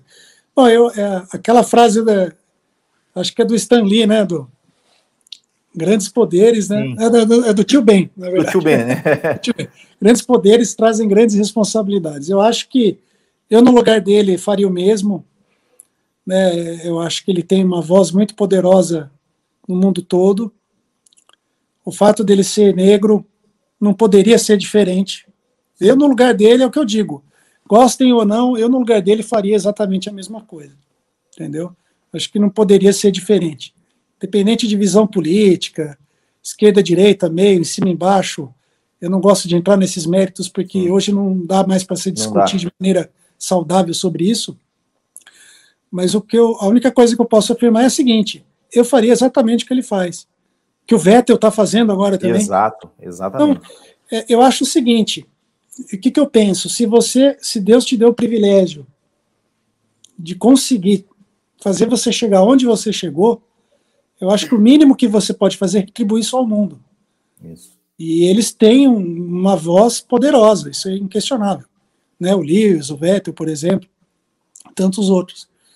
Então, eu acho que, que é o mínimo que, que se pode fazer para retribuir aquilo que a vida te deu. Né? E evitar com que as coisas que ele passou, de humilhação, de, de, de racismo, que isso não venha se repetir. Inclusive na Fórmula 1, né? Na Fórmula 1, né? Sim, sim. Torcedores, inclusive, né? Torcedores. Aqui né? no Brasil, no ano seguinte, né? Aquele vídeo jogando coisa nele. Exato. Por causa do, do Massa, do, do Glock, né? Aquela teoria de que. É. Teoria da conspiração do, do Timo Glock. Eu estava lá, inclusive, no M. Né? Eu, eu gostava do Lewis, mas obviamente eu estava torcendo para o Massa. Claro. Mas eu, eu já gostava muito do Lewis, era um cara que eu já vinha acompanhando nas categorias de base, principalmente por ele ser um piloto McLaren, a McLaren ser a equipe do coração até hoje. Ah, então somos dois. É, então. é McLaren é a equipe do coração, fácil. Adoro a Mercedes, às vezes que eu fui lá, eles, me, eles recebem a gente com muito carinho, são fantásticos, mas, cara, McLaren é McLaren, isso aí, uhum.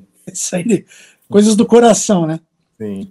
Então, é, mas o eu acho que assim o Lewis como plataforma ele tem de fazer isso mesmo.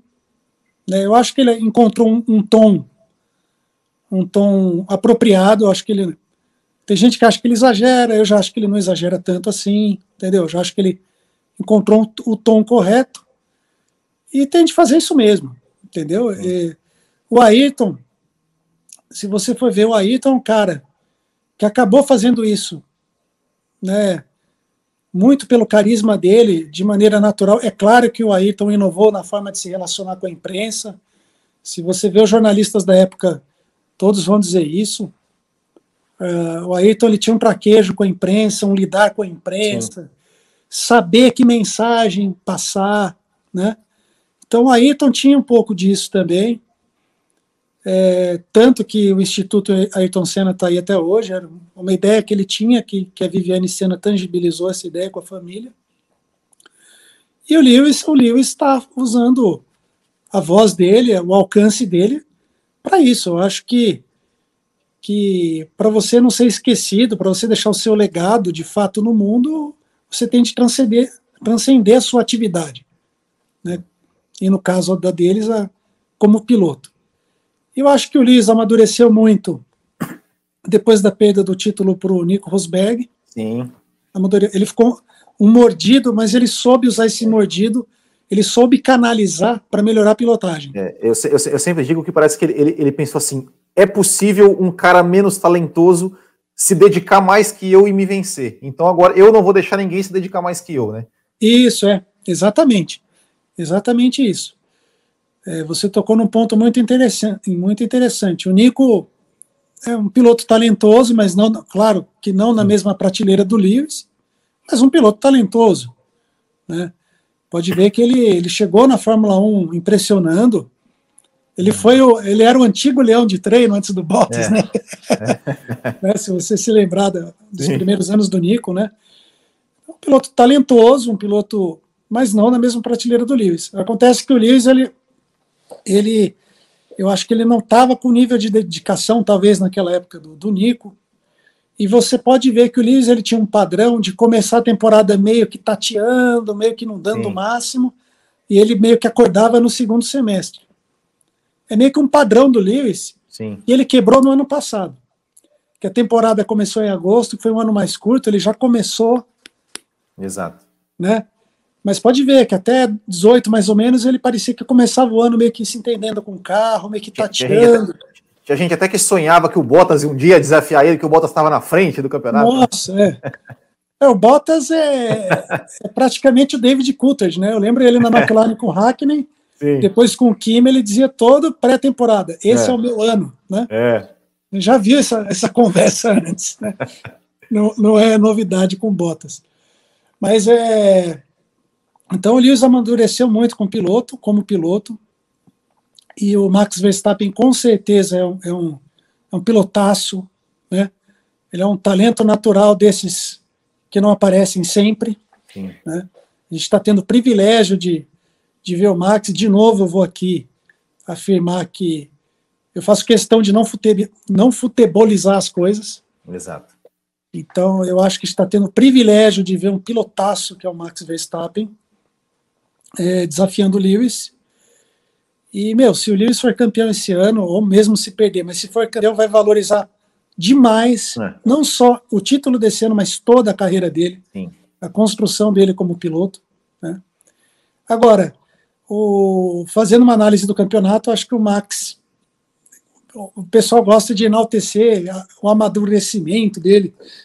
Nessa temporada, eu acho que ainda a maturidade ela não é, vê. É, amadureceu, mas ainda, comparado com o Lewis, ainda falta muito, né? Ainda falta muito. Meu, ele tinha que ter recolhido, recolhido na divisão da COPS, né? Pelo amor de Deus, gente, eu sei que eu faço capacete Abra... do Lewis, do Lewis, mas eu tô sendo imparcial aqui, juro por Deus. Eu, no lugar do Verstappen, tirava o pé, meu. Ah, como eu, como, como eu fui criticado por falar isso, mas tudo bem. Fábio Campos, um abraço é, para você. É, mas é o que eu acho. Eu, pô, assisto é. Fórmula 1 desde 81, meu. É, é, o seguinte, cara. É só você lembrar como é que o Alonso da Massa foi bicampeão do mundo. É. Ele ganhou quando deu, segundo semestre, tanto em, tanto em 2005 quanto 2006, com Kimi e Schumacher, respectivamente. Hora que não dava para ganhar, segundo, segundo, terceiro. Exato. O Alonso ganhou os títulos dele no primeiro semestre, nas duas temporadas. Exatamente. Então, meu, Verstappen tinha 32 pontos de vantagem, cara. 33 com a vitória na Sprint Race. Isso. Cara, ele ia ganhar, Silverstone. É, e, e é aquela coisa, né? Por fora, por fora, né? Ele, ele é, é, assim, eu, eu falei, eu não acho que foi culpa de ninguém, eu acho que foi um acidente é, de corrida. acidente de corrida, claro. Mas para é, mim era claro que quem tinha mais a perder era o Verstappen. Tanto é que foi ele que perdeu. Tá, tá por fora, tá por fora. É, para mim, para mim tudo ali foi 50 50%. Sim. O Lewis esparramou um pouquinho porque estava do lado sujo da pista e não estava na tangência ideal. Esse é um ponto. E o Verstappen podia ter tirado o pé e evitado uma ultrapassagem por fora. Então ele foi muito sangue nos olhos. Né? Ele passou, ele tentou passar o Lewis como o George Russell passou o Bottas, porque ele queria provar para o mundo que ele é o cara. Uhum. Era a chance da vida dele. Sim. O Verstappen estava numa posição extremamente confortável, 33 pontos na frente, e o carro ganhando, o carro tinha vencido a sprint race no dia anterior. Era só ele. Meu, eu acho que a Red Bull ia aquecer os pneus, uma ou duas voltas, ele passava o Lewis depois. Passava eu no acho. DRS. Passava no DRS ali, né? Depois. Passava no DRS. É, é, é, é, claro que assim, né? Eu, eu, eu até eu lembro que eu, tendo essa discussão, eu, eu até falei, falei assim, olha, eu entendo perfeitamente, né? Também o, o Verstappen ali, né? No calor da adrenalina, é disputando, claro. disputando a, a, aquelas todas as curvas ali, um passando o outro, outro passando um, é óbvio que o cara, né, tá ali, enfim, mais, mais eh, pensando racionalmente, talvez é. não. Eu tenho mais a perder aqui, né? É, é, claro que o Verstappen tem aquela pilotagem fenômeno da natureza. Né? Aquela, Sim. Vem a reação, o sistema límbico do cérebro, pá, é. joga adrenalina, é. vira o bicho e vai, né? O Lewis também pegou essa pilha, Sim. tanto que o Lewis é. jogou mais duro do que vinha jogando. Exatamente. Que o Lewis até então vinha tirando o pé nessas divididas. Exato. Exatamente. E achei que o Verstappen. Assim, cara, sério. Em duas corridas, toda uma construção de 33 pontos Sim. de vantagem foi para o espaço, cara. Entendeu? Então aí eu questiono um pouco o amadurecimento. Claro que agora na Hungria ele não teve culpa nenhuma, pelo amor de Deus, né? Foi strike do Bottas ali que. né? Bottas na chuva, diga-se de passagem, né? Lembrando Sim. de Istambul no ano passado, foram Sim. cinco ou seis rodadas, né? Se eu não me engano. É, foi. Cara, Bottas na chuva é um problema, né? Bottas na chuva é um problema.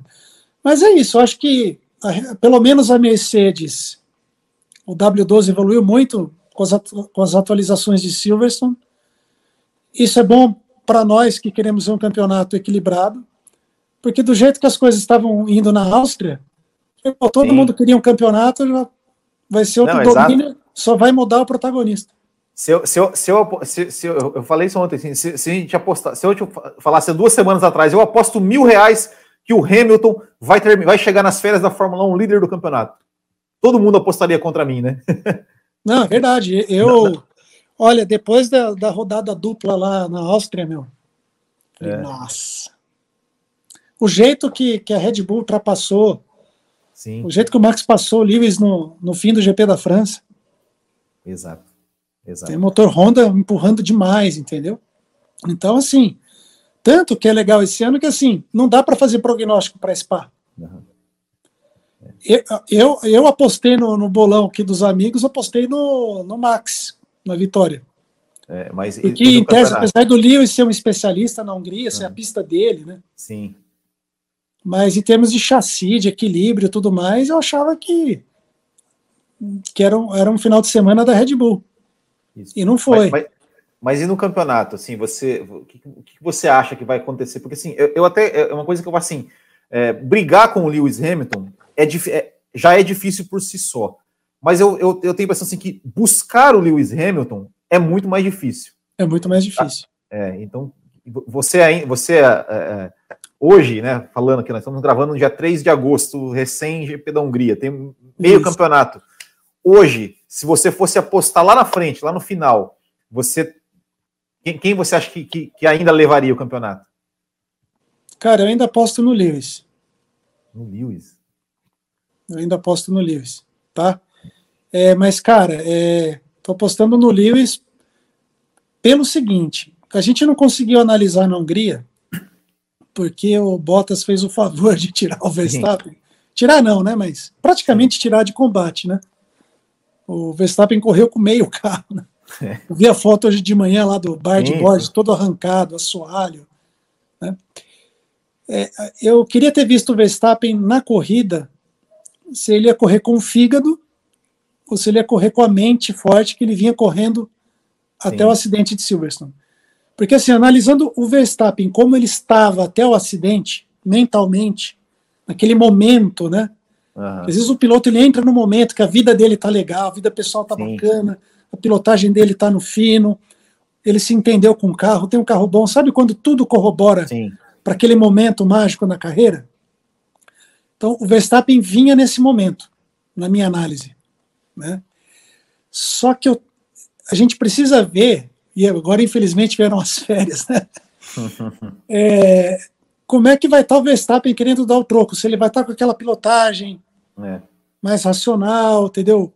Se ele vai estar com aquela força mental, ou se ele vai querer dar aquela coisa do, do, do troco na raiva, sabe? Porque eu acho que a raiva ela pode ser a, a grande inimiga do, do Verstappen. Aquela coisa da, da afobação, de dar o troco a qualquer Sim. custo. Eu acho que. E a Red Bull também, tá? Isso vale para a equipe Red Bull. Christian Horner, Helmut Marko, todo o ambiente na, na, equipe. Eu acho que esse clima beligerante aí só vai atrapalhar a Red Bull. Vai atrapalhar mais a Red Bull do que a, do que a Mercedes. Entendeu? A Mercedes tem um know-how aí de títulos que e o Lewis ele tem ele tem um equilíbrio um equilíbrio mental muito muito grande, muito forte.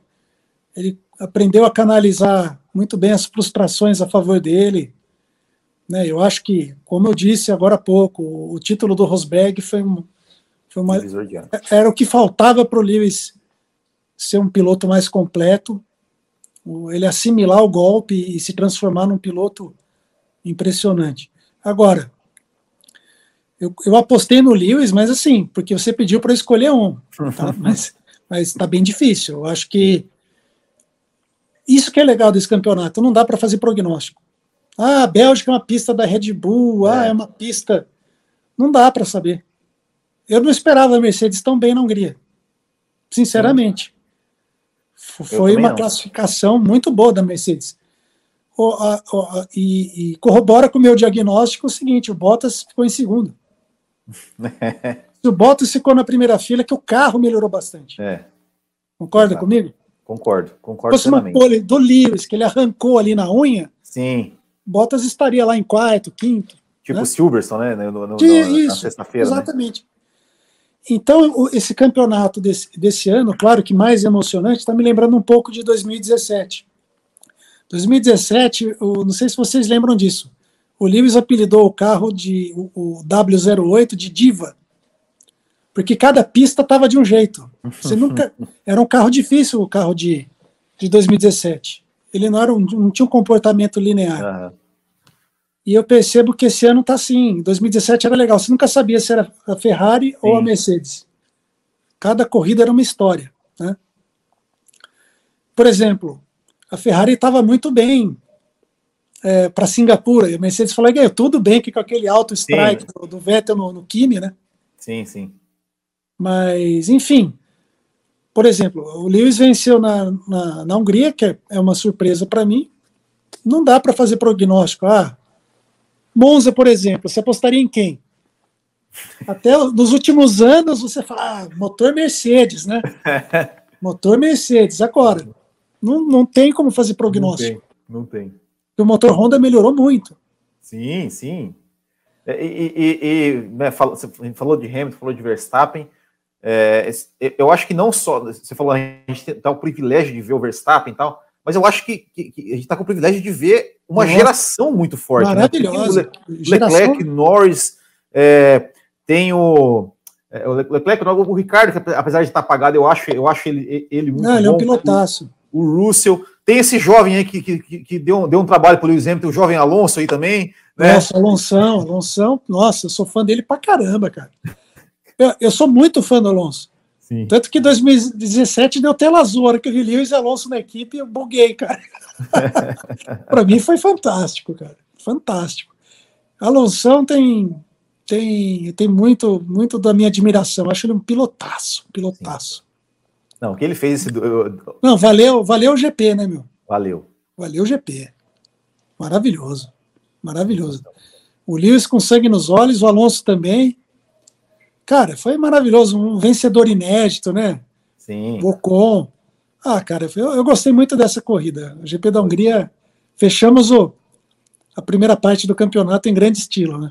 É, exatamente. Essa punição do Vettel aí, que tinha que ter alguma coisinha para dar um. É, a, a, é a, ainda estamos na esperança de que, de que a, porque a, Aston Martin falou, não, o combustível tá lá, a bomba que não conseguiu puxar. É, então, exato. Tá ainda, né?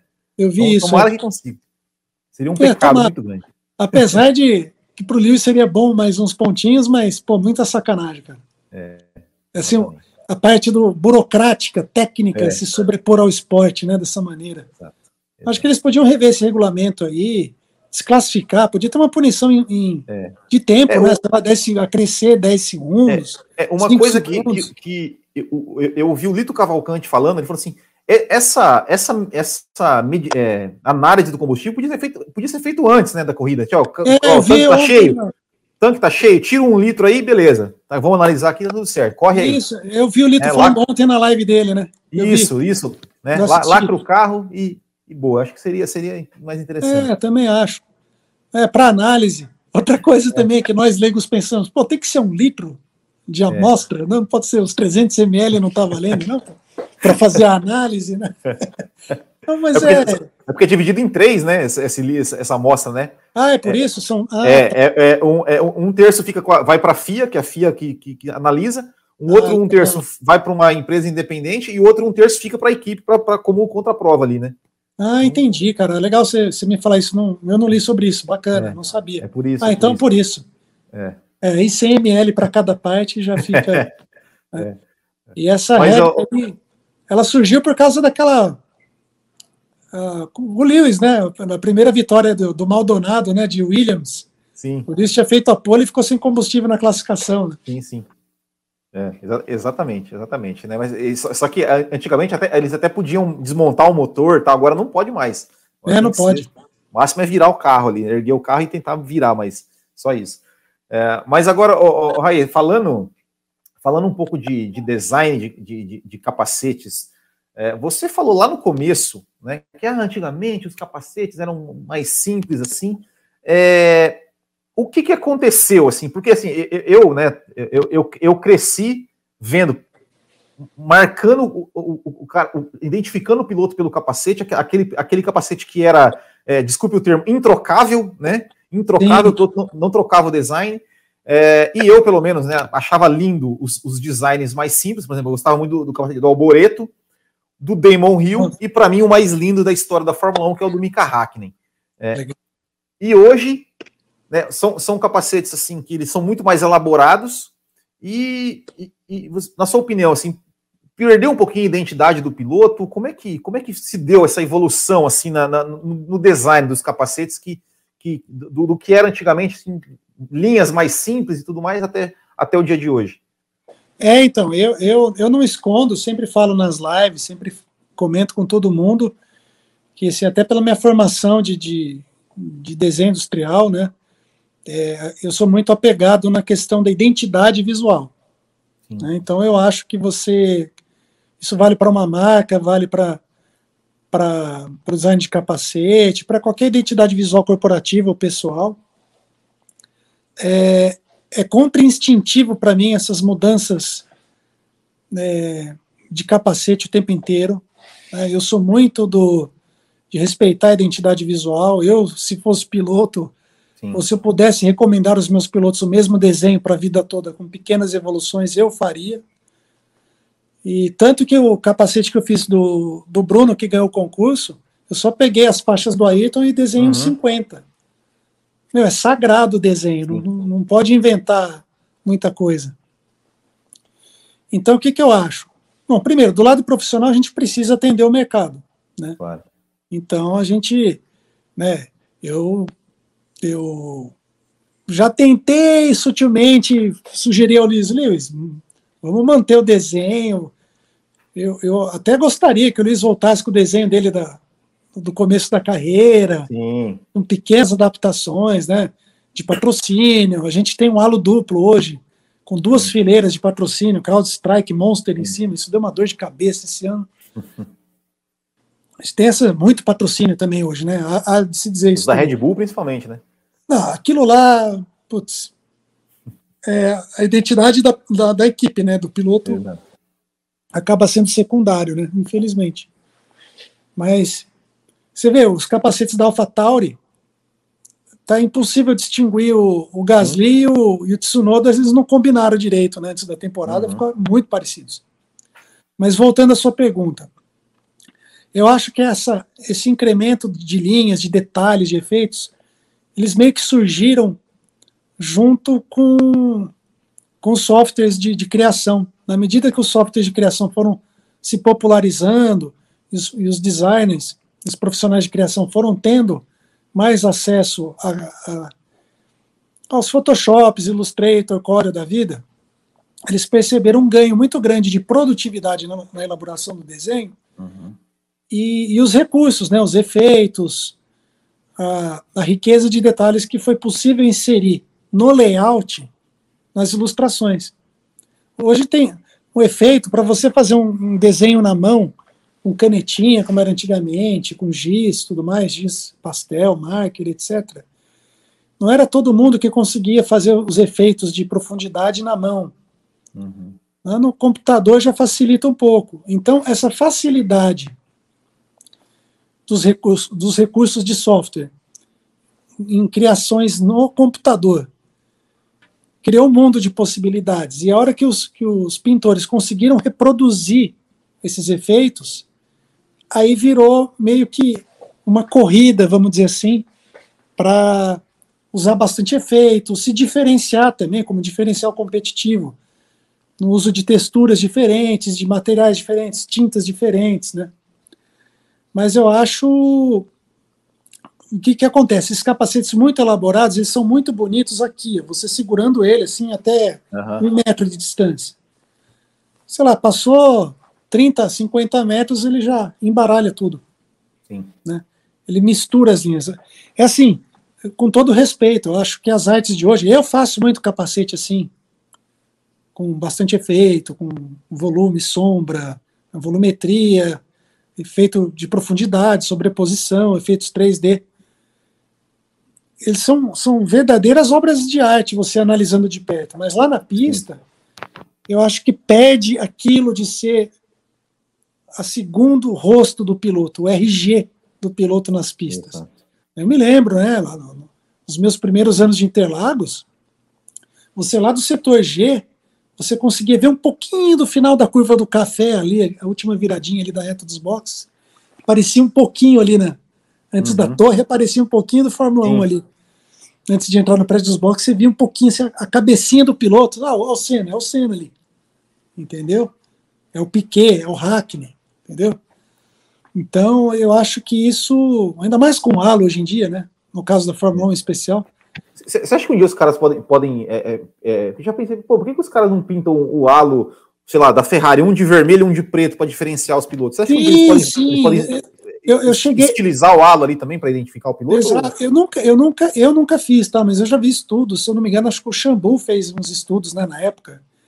Que eu acho que seria interessante, né? Espelhar meio que o, o design do capacete no, no, no halo, né? Inclusive, sutilmente a Mercedes fez no ano passado, esse ano tirou, eu achei uma pena. Do lado de dentro do halo, para a câmera on-board, a, a Mercedes do ano passado ela tinha um leve degradê assim onde aparecem aqueles gráficos de contagira, de força G, do lado de dentro do halo, né? Para quem sim. olha no onboard. Uhum. O, o halo do Bottas tinha um filete azul e o halo do Lewis tinha um filetinho roxo. Sim. Esse ano eles deixaram aquela peça complementar do halo, aquela asa uhum. que tem em cima do halo, no, no azul Petronas para os dois. Aí descaracterizou um pouco. Sim. Mas, enfim, em termos de identidade visual, leitura na pista, identificação, eu prefiro os clássicos também. Legal. E, e hoje, graças a Deus, assim, eu, eu posso falar para você que já tem bastante gente pedindo desenho mais clássico aí no dia a dia ali do nosso trabalho. Show. E é um prazer fazer, porque é muito mais desafiador você, com poucos traços e poucas linhas, criar uma linha marcante, forte, que identifique o piloto. Né? Hum. Eu estou contigo nessa. Eu, eu ainda, se eu pudesse escolher eu faria sempre com linhas mais clássicas, com certeza. E, e, e, como que é o processo de criação? Ou seja, como é que assim, você, você é, o, o, o, briefing, do briefing até o momento que você entrega, assim, o que que, como é que é esse processo todo, assim, o que que você procura é, é, é, é, de característica, como é que você consegue transformar aquilo que o cara fala, pô, eu quero um, um capacete que, que tem uma lembrança, uma, uma referência, sei lá, ao meu pai, ao meu filho, ao como é, como é que é esse, esse processo todo? É muito legal, porque assim, o, o, cada caso é um caso, né? Não existe uma receita pronta. Então, você pesquisar é muito importante, fazer um trabalho de pesquisa bem elaborado. Então, por exemplo, você tem você tem clientes que eles chegam com esboço já. Ele faz na canetinha, no uhum. lápis, ó, aí eu, eu quero isso aqui. Então você evolui, né? Dá, dá o seu toque e tal e, e você meio que tangibiliza aquilo que já está na mente do, do, do, do, piloto, né? E tem casos que, puta, não sei o que eu quero. Né? Acho que foi semana passada a gente fez um layout. Pô, que cores você gosta? Meu, não sei. Tem algum capacete de referência? Meu, não sei. E aí entra o trabalho de briefing, que é legal. Então, o que, que a gente faz? Se o cliente tem as redes sociais abertas, eu dou uma xeretada na, na vida do cara, você tenta descobrir que banda que o cara gosta, que time que o cara uhum. torce, que tipo de, de automobilismo que ele curte mais, um off-road, um on-road, se ele é do asfalto, se ele é da terra, entendeu? Então tudo acaba virando pista nesse trabalho de pesquisa para você elaborar um briefing.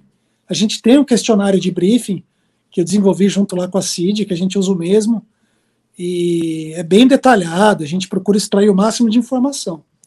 Mas isso não deixa de, de fazer com que a gente faça uma pesquisa minuciosa, né? E às vezes o cliente tem a rede social fechada, não tem rede social, é mais complicado. A gente tem que entrar em contato, conversar, bater um papo, né? Mas o briefing é, é, é importantíssimo para você não ficar na tentativa e erro. Até porque a tentativa e erro tira um pouco da personificação do cliente. Sim. O ideal é você passar a essência do, do piloto para o capacete dele, né? Então a fase de briefing é, é, é, fundamental. Por exemplo, tem um amigo meu aqui de Campinas, é, ele fez o capacete dele, ele corre de kart indoor, o Guilherme Mais, ele é médico, né? E o sobrenome dele é Mais, né? Então, pô, e, e aí eu fui conversando com ele e tal, não sei o quê. A gente lembrou da fase DJ dele. Ele na faculdade de medicina, ele, faz, ele tocava de DJ em festa. né? Então, poxa, cara, olha só. Então você tem o mais, o símbolo de mais uhum. para explorar, que é o símbolo clássico da medicina. Sim. E você tem elementos de música eletrônica, entendeu? Então, pô, isso a cereja do bolo, né? Unir uma coisa que lembrasse uhum. medicina, mesmo coisa, coisa meio técnico, meio de música eletrônica e tal. Então essas coisas enriquecem a criação. Né? Eu me lembro que eu estava fazendo no capacete dele, no fundo azul, uns elementos que lembravam eletrocardiograma. Uhum. Né? E a gente lembrou da fase DJ, eu já mudei para os equalizadores de, entendeu, de mixer. Então, entendeu? Percebe uhum. como você dá um toque de personalidade pro, para o capacete com essa pesquisa minuciosa. Né? E esse trabalho de pesquisa é tudo. É, é, é, assim, é o conselho que eu dou para quem trabalha com criação. É isso, a pesquisa. Eu sei que os prazos são sempre corridos, é correria, é pressão, mas é importante tirar um tempinho para a criação. Por exemplo, o roxo do Lewis, né? Quando surgiu o roxo no ano passado, inicialmente com o capacete branco, né? Que acabou não sendo usado foi usado nos testes de Sim. inverno. Chegou aí para a Austrália, mas não, ninguém correu na Austrália. Né? É. É, o Lewis pegou falou para mim no, no, no, ano passado. Eu tinha aprovado já o, o design do ano passado com vermelho. Ia ser vermelho e branco, com detalhes amarelo, como sempre foi. E ele tinha aprovado, né, foram acho que só 10 desenhos em 2020. 2019 tinham sido 33. Falei, Nossa. é. O Lewis, é, ele é, ele é muito exigente, não é fácil ah. de acertar de primeira, não. Aí no ano passado foram só 10. Falei, pô, beleza, cara, ó, já provou. Sabe quando você tá aquele alívio? Ah. Nossa, né, aquela pressão, né? Pô, desenhar para piloto, para o Lewis, principalmente, a gente se sente pressionado, né? Sim. Não vou falar para você, ah, sou experiente, faço tranquilo, não. A gente o prazo passando ali, tem teste de inverno, meu, você fica pilhado, né? E aí ele falou, puta, já estava tudo aprovado, cara. Ele vira uns dois, três dias depois. Aí eu queria uma cor totalmente nova, com esse desenho, mas eu queria uma cor totalmente nova. Falei, mas Lewis, você tem alguma ideia? Não, não tem. Vamos pesquisar, né? Aí era de 2018 para 2019, vi que ele foi um ano que ele estava mais envolvido com a Tommy Hilfiger, de fazer coleção de roupa. Hum. Né, e aí comecei a ver que muitas das, das roupas dele tinham em algum momento, pelo menos algum detalhe de roxo ou de lilás, né, de violeta. Uhum.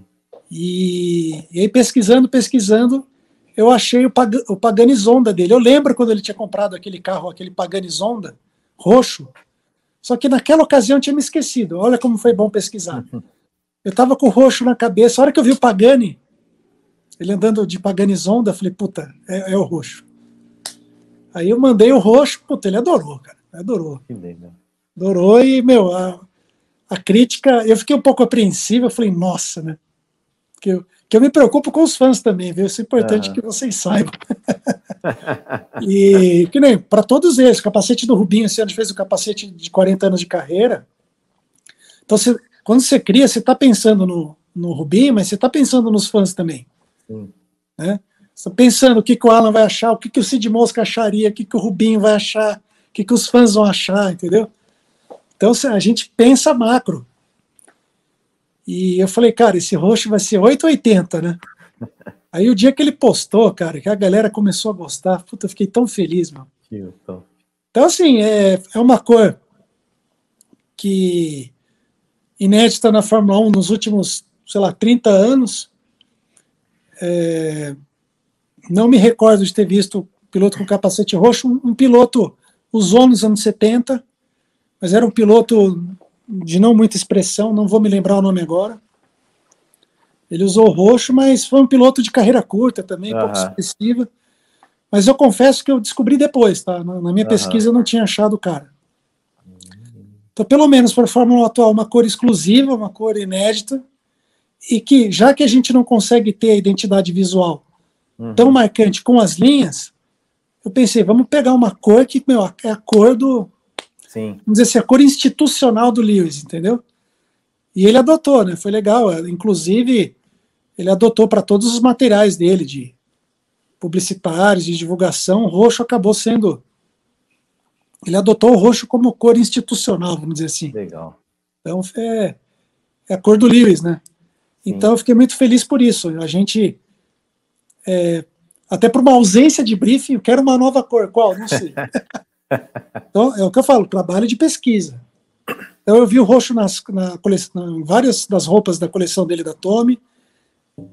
Encontrei o Paganizonda e pronto, beleza, roxo. E com a vantagem de que a gente conseguiu uma identidade única com uma cor. Mesmo o Lewis mudando as linhas, uhum. isso é uma coisa que ele gosta, não adianta, ele gosta de mudar o desenho todo ano, mas pelo menos ele fica com o desenho o ano inteiro. Né? Legal, legal. Agora, agora ó, ó, é, é, ó, tirando o do Senna, o do Piquet e o do Butsen, três pinturas de capacetes ali clássicas que você gosta, que você acha lindo, que você tem, tem é, digamos, preferência, ou que você tinha quando era criança, quando era adolescente, e qual a sua pintura, a sua criação, assim, que você você, digamos, se é que você tem uma assim que você acha que foi, ficou a mais bonita ou a que, que você mais gostou, é, enfim, assim, tira, tira, agora sim, tirando o lado emocional, o lado profissional, não, só, não. só o profissional, Raí. Tá. Bom, capacetes clássicos assim da, da infância, Ed Shiver, lembra do Ed Shiver da Estrela? Lembro, lembro, lindo, lindo o capacete dele. Capacete animal, né? Lindo. Do Ed Shiver, o capacete do Roberto Moreno. Lindo, amarelo. Maravilhoso. E o do Maurício Gugelmin, cara. Sim, laranja. Cara, é, é, difícil falar pouco. Falei pra você. Uhum. O Thierry Butsen, né? Agora há pouco também. O do Damon Hill, do Gran Hill Damon e do Damon Hill. Acho Sim. espetacular, concordo com você. Hackney, David Coulthard também, espetacular. Eu gostava do, do, do, do Leto. Não sei se você lembra do Leto. Que era J. Leto, sim. Muito legal. O do Stephen Johansson com as folhinhas também, né? Sim, sim. Stephen Johansson, o Stephen Beloff. Sabe um design lindo que pouca gente fala, cara? Alan Prost. Alan Prost. Ele era muito à frente do, do tempo dele. Se você é olhar a primeira versão, a primeira versão ainda não tinha aquela asinha. Sim. Ela cortava, chanfrava bicudinho assim. Uhum. Os traços cortados, assim, meio que se sobrepondo. Ele era de um design muito sofisticado para a época. Ele estava um, um, passo à frente de, de, em termos de design para a época. Ah, e o Nigel Mansell, pelo amor de Deus, o capacete do Mansell é espetacular. É difícil escolher três. Não, Mas para escolher três, então vamos pegar dois brasileiros. Vamos pegar, tirando o Senna e o Piquet que eu já tinha falado, ah. o Roberto Moreno e o Maurício Gugelmin, cara. Eu, eu, eu, eu, eu achava lindo do Rossetti também na, na Fórmula 1. Do Ricardo Rossetti, ele é muito legal. Aquele R verde, amarelo, é, do branco, amarelo, né? Verde, amarelo e né? azul. Né? Parece, ah, parece que eram as cores, eram as cores da, da, bandeira da Jamaica, parecia até, né? Preto, Isso. verde, amarelo, né? E, Exato. E outro muito bonito também era do Pedro Paulo Diniz, né? Sim. Que era meio que uma releitura do José Carlos Patti. José Carlos Patti, né? Exatamente, exatamente. Do Pedro Paulo Diniz era muito bonito, com aquele azul cromado. E, e os capacetes do Massa, eu gosto de todos eles.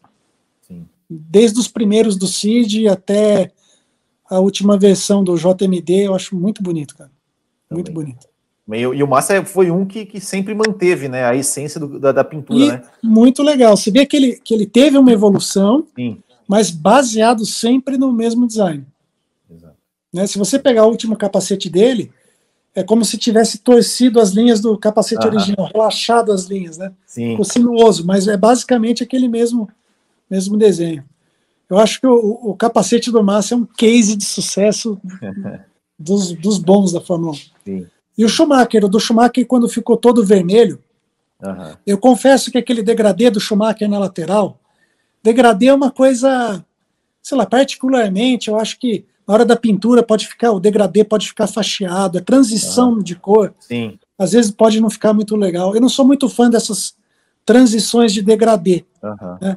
Então, aquela bandeira da Alemanha que o Schumacher tinha na época da Benetton, Sim. no começo da, de Ferrari, eu não era muito fã, não, mas quando o capacete ficou vermelho, cara, é. puta, aí. O, o, o, o, capacete do Schumacher, o primeiro, aquela, aquela parte da, da em cima azul, é, aquele efeito. Eu, uma vez alguém me falou que aquele efeito é, o pessoal não usa mais, que está meio ultrapassado, mas eu, ach, eu achava aquele efeito tão lindo. É, o Rubinho usa até hoje algo semelhante no, no, no teto, Sim. né? Uhum. O Pietro, Fittipaldi, o Enzo Fittipaldi também. Eu faço para eles, eles usam efeito semelhante. Eu acho legal pra caramba, cara. Eu acho legal pra caramba também. Essa coisa ah. de design e na moda a gente vê muito isso, é uhum. é meio que cíclica, né? Sim. Eu, eu espero. Você vê, você, você, você quer um exemplo muito bacana? Acredito que você deva gostar de carro também, porque quem Sim. gosta de Fórmula 1 acaba gostando de carro também. Uhum. É, você vê as marcas de, de carro como estão ficando flat, o design? Sim. Né, a Volkswagen tirou totalmente o, o efeito tridimensional, tá chapadinho, uhum. né? A Sim. Peugeot fez um, um, escudinho no lugar do leão, a Fiat tirou aquela moldura, escreveu. Sim. Então os logos estão ficando flat, sem efeito. Então eu espero que isso chegue para os capacetes, essa tendência. Tomara. E mas, mas, mas você não falou do seu agora, você não falou do seu, da sua criação. Ah, o meu? É. Ah, deixa eu pegar ele aqui, pô. Então vai lá. Dá licença aí, depois você edita. Ah, tá aqui, ó. Faço questão de mostrar. Ele é um mix de clássico com moderno, mas pegando mais para o clássico, tá? Não tem muitos efeitos.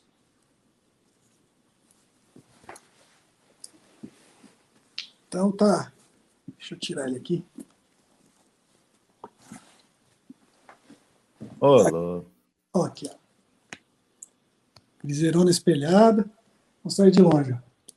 Que lindo, cara. Meu então Deus. ele tem, ele tem um pouco do, do Bruno Senna e do Ayrton, né? Sim. E o que, que ele tem, assim, eu gosto muito de, de música eletrônica também. Minha banda favorita chama-se Kraftwerk, é uma banda alemã, não sei se você já ouviu falar. Não. Alemão só conhece o Rammstein. Rammstein, Rammstein. Rammstein fez já remix do Kraftwerk. É, aí, ó. Procura lá, você vai gostar então. Tá. O que acontece? Eu, eu quis que o capacete tivesse meio que formas de, de máquina, entendeu? De, uhum. Como se fossem chapas colocadas, sabe? Construídas igual ao avião, para que lembrasse aviação também, lembrasse um pouco de, de máquina, de aviação. Então você tem as linhas meio que homem-máquina, assim, entendeu? Você tem os detalhezinhos assim. Olha só. De circuito tal. Então é um amarelo, é, não sei se está para ver no vídeo, um amarelo perolizado igual era o da Renault, até no passado. Tá vendo? Sim, sim, sim. E no highlight branquinho não é o amarelo sim. do Senna, é o amarelo pérola. Né? Belíssimo. Então você tem aqui, você vai tendo as homenagens, a Autotrack, quem que é? Ah, é o Piquet, né? Por quê? Sabe quem me deu esse capacete? Não. Nelsinho, cara. Ah, encomendei, é encomendei o capacete com ele, ele trouxe para mim, né? Eu achando que ia pagar, tal. Chegou, me deu de presente, cara. Que legal, cara. Então aqui tem a Autotrack, que é do Nelson. Sim a Birrana, que é a cachaça dele. Então você vê, você pegar um capacete do que um Piquet deu fazer do Senna. Exato. Percebe a maturidade minha e dele. Sim, exato. Nelson é muito gente boa, cara. Sempre agradeço ele o máximo que eu posso.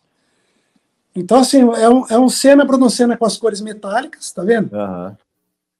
E aqui no teto você tem, ó, Lewis, Lewis Hamilton. o meu logo, né, Caldato Sim. Design. E aqui, ó, não podia faltar aviação. Ah, sim. Aqui é o F-14 Tomcat, que é meu avião favorito do filme Top Gun, ah, que é o meu filme favorito. Ah, então, então somos do. Pô, que isso, cara, que isso. Top é, Gun eu sou. Top Gun sem as falas de cor em inglês, português. Eu, nossa, eu também. É doença, é doença. Eu também, eu também. Meu Deus do céu. O F-14 eu falo que eu, eu, É estranho isso, mas você sentir amor numa máquina é como se fosse gente. Então. Nossa, cara. Em 97 eu tive com os meus pais em Nova York. Né, 97, foi. Antes, antes do, do 11 de setembro. E, cara, e naquela época a internet estava engatinhando, tal, era viagem de fim de ano com, com meu pai, com minha mãe e tal, meu irmão. E eu não sabia, cara. Lá em Nova York tem um museu chamado Intrepid, que é um porta-aviões desativado que eles transformaram em museu. Uhum. E lá no lobby do hotel tinha uns panfletinhos assim de passeios, sugestão de passeios, né? Porra, tava menos 25 em Nova York, cara. Menos 20, menos. Foi final, cara, eu nunca tá passei. Tá cara, acho que se eu fosse lá hoje, minha arritmia voltava, bicho. Não dá, não. Né? esse frio que fez essa semana aqui já foi ruim pra caramba. Aí, meu, fomos lá no porta-aviões. Eu ainda falei pro meu pai, meu, se tiver F-14 lá, eu vou chorar. Nossa, cara. Não vem me dar bronca, não, que eu vou chorar. Meu, a hora que eu entrei na porta de vidro, assim, da, que seria a torre, né? Daquela torre do porta-aviões. Sim. Cara, abri a porta de vidro, assim, você desce uma escadinha, a hora que você dá tal F-14, assim, cara. Nossa. Puta, cara, nossa. Chorava igual criança. Que Parecia coisa. que eu estava vendo uma entidade, sabe? Um ser. ah, só, só, quem foi adolescente, criança nos anos 80, é... 90, que entende isso. E, e, agora eu vou te perguntar, então. Qual o capacete que você, da pintura que você era sua preferida? Do Maverick, Guzi, Iceman, Slider, Cougar, Merlin, uh, Viper, Jester? Cara, a do Viper é animal. Do Viper. Eu, eu cogitei fazer do Maverick para mim, né? Uhum.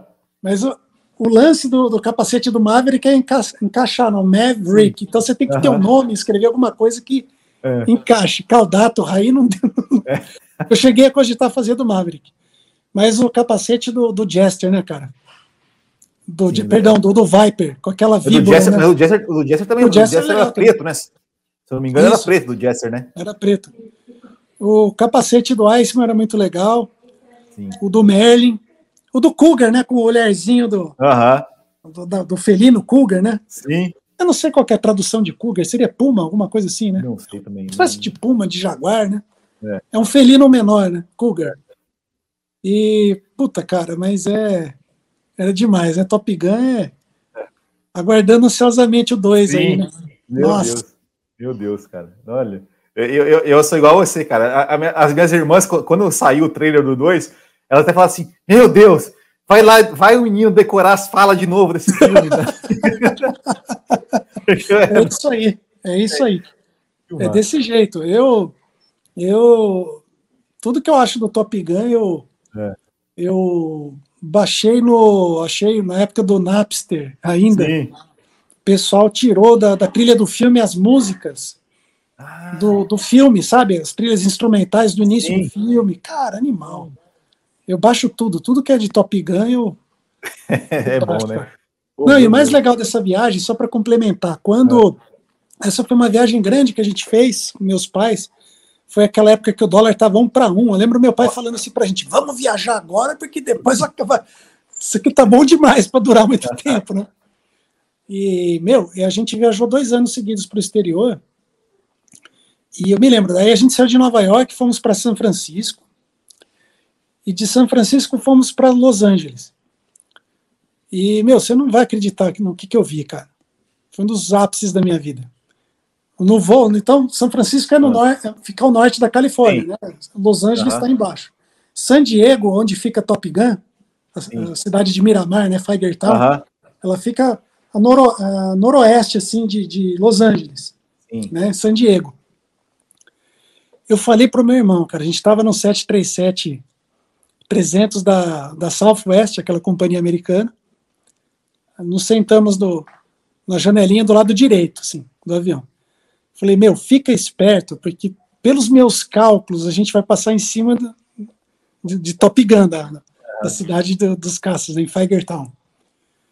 Cara, não deu outra.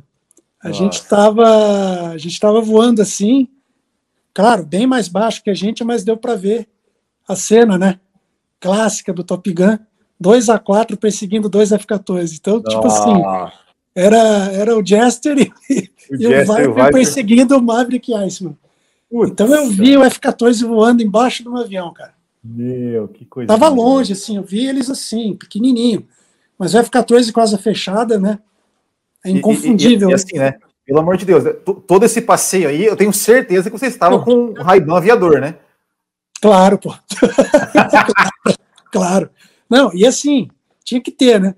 Meu pai me zoava, você é motorista do, do Cometa ou é aviador? Falei, não, é aviador, pô. ele ficava me enchendo o saco. Mas enfim, o, o, o, então a gente viu o F-14 passando embaixo da gente, meu, eu ganhei a viagem, já estava feliz da vida de ter visto ele no museu, em Nova York, né?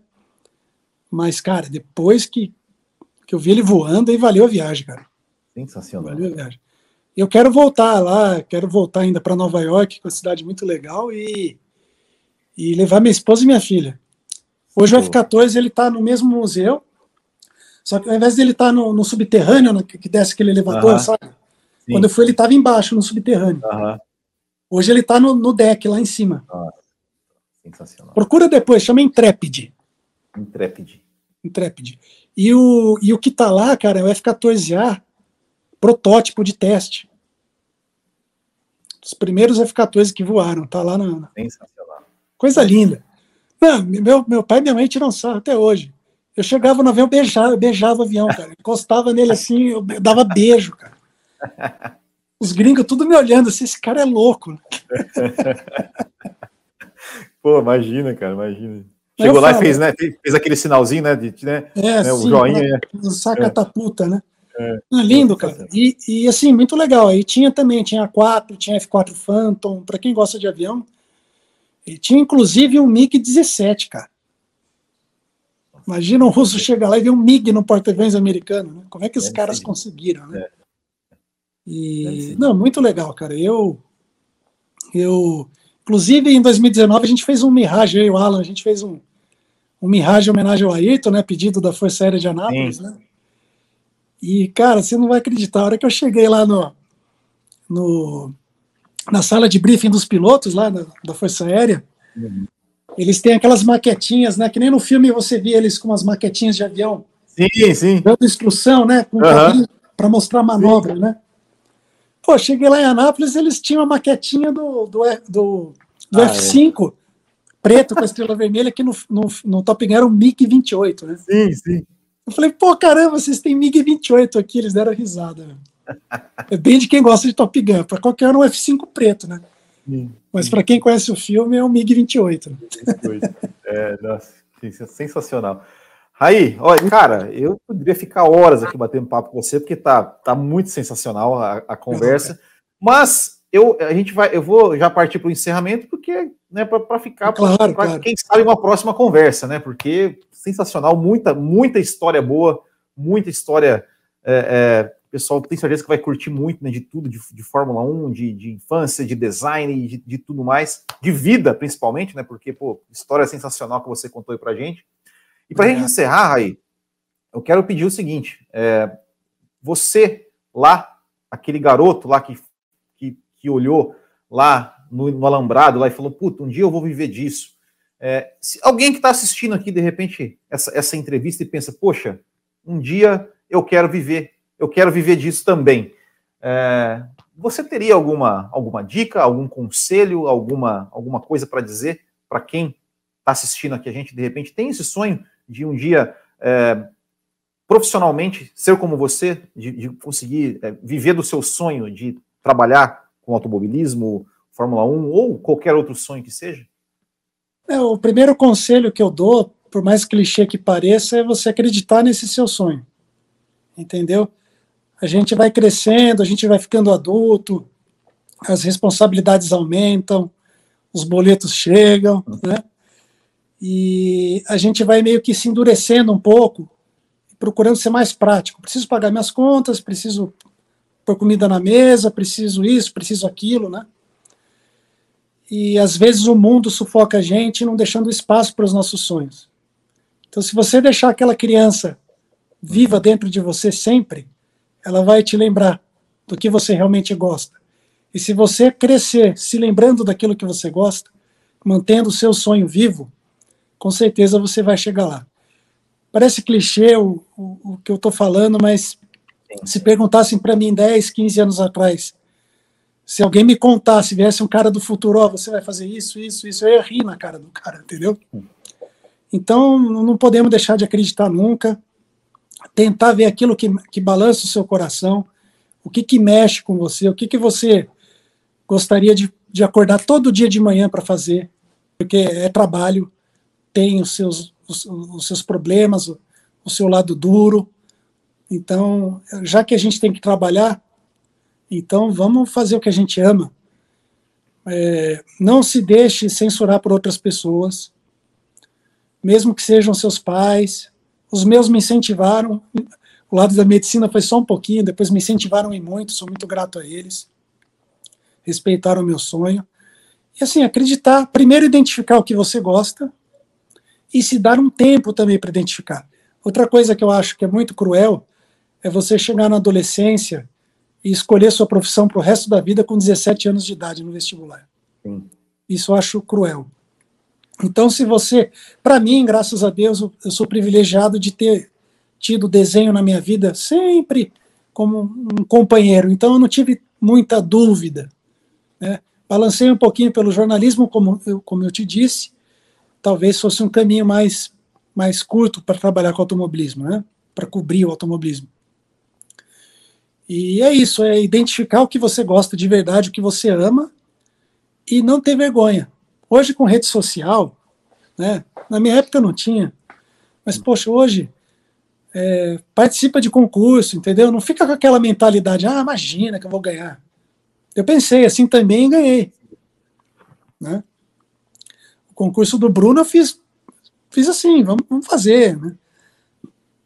Então, eu, eu participei de, de, de, quatro concursos, ganhei quatro concursos, fazendo com amor. Né? Dois concursos de, de capacete e dois de pintura de aeronave, de simulador. Então, é, é fazer com amor, entendeu? Fazer com entrega de alma. Se você fizer isso, você chega onde você quer. Vai por mim. O amor é a grande ponte do universo para nos levar até nossos sonhos. Isso aí é, para mim é o básico. Então, acho que a dica, para resumir tudo que eu estou falando, não se censure. Acredita no que o teu coração está dizendo, não ouça as críticas, ou, ouça as construtivas. Não ouça quem diga que você não pode fazer. Porque me disseram também isso. Sensacional, sensacional. E, cara, só queria mesmo te agradecer aí pelo, por esse tempo aí que você é, disponibilizou aqui para a gente para bater esse papo sensacional demais. Então, muito obrigado. É, volte sempre, né, que você, você quiser. Oi, que maior prazer. A gente, bater, a gente bater um papo aqui de novo mais sobre, sobre Fórmula 1, sobre, sobre a vida, sobre Top Gun, sobre, é. sobre rock and roll alemão. A gente. É, a isso gente, aí, meu. a gente, a gente sempre, o espaço está sempre, tá sempre aberto. E para encerrar mesmo, onde é que o pessoal te encontra? Né? Divulga suas redes sociais aí, por gentileza. Ah, legal, claro. Bom, no Facebook tem o, o Rai Caldato, meu perfil pessoal, e tem a página da Caldato Design. E no Instagram, arroba Caldato Design, tudo junto, minúsculo. Legal. Então, pessoal, sigam lá, sigam lá o Raí também. E é isso aí. Queria agradecer, Raí, mais uma vez, e também a Eu todos que vocês agradeço. que estão nos assistindo. Semana que vem tem mais entrevista. Grande abraço, até o próximo e tchau.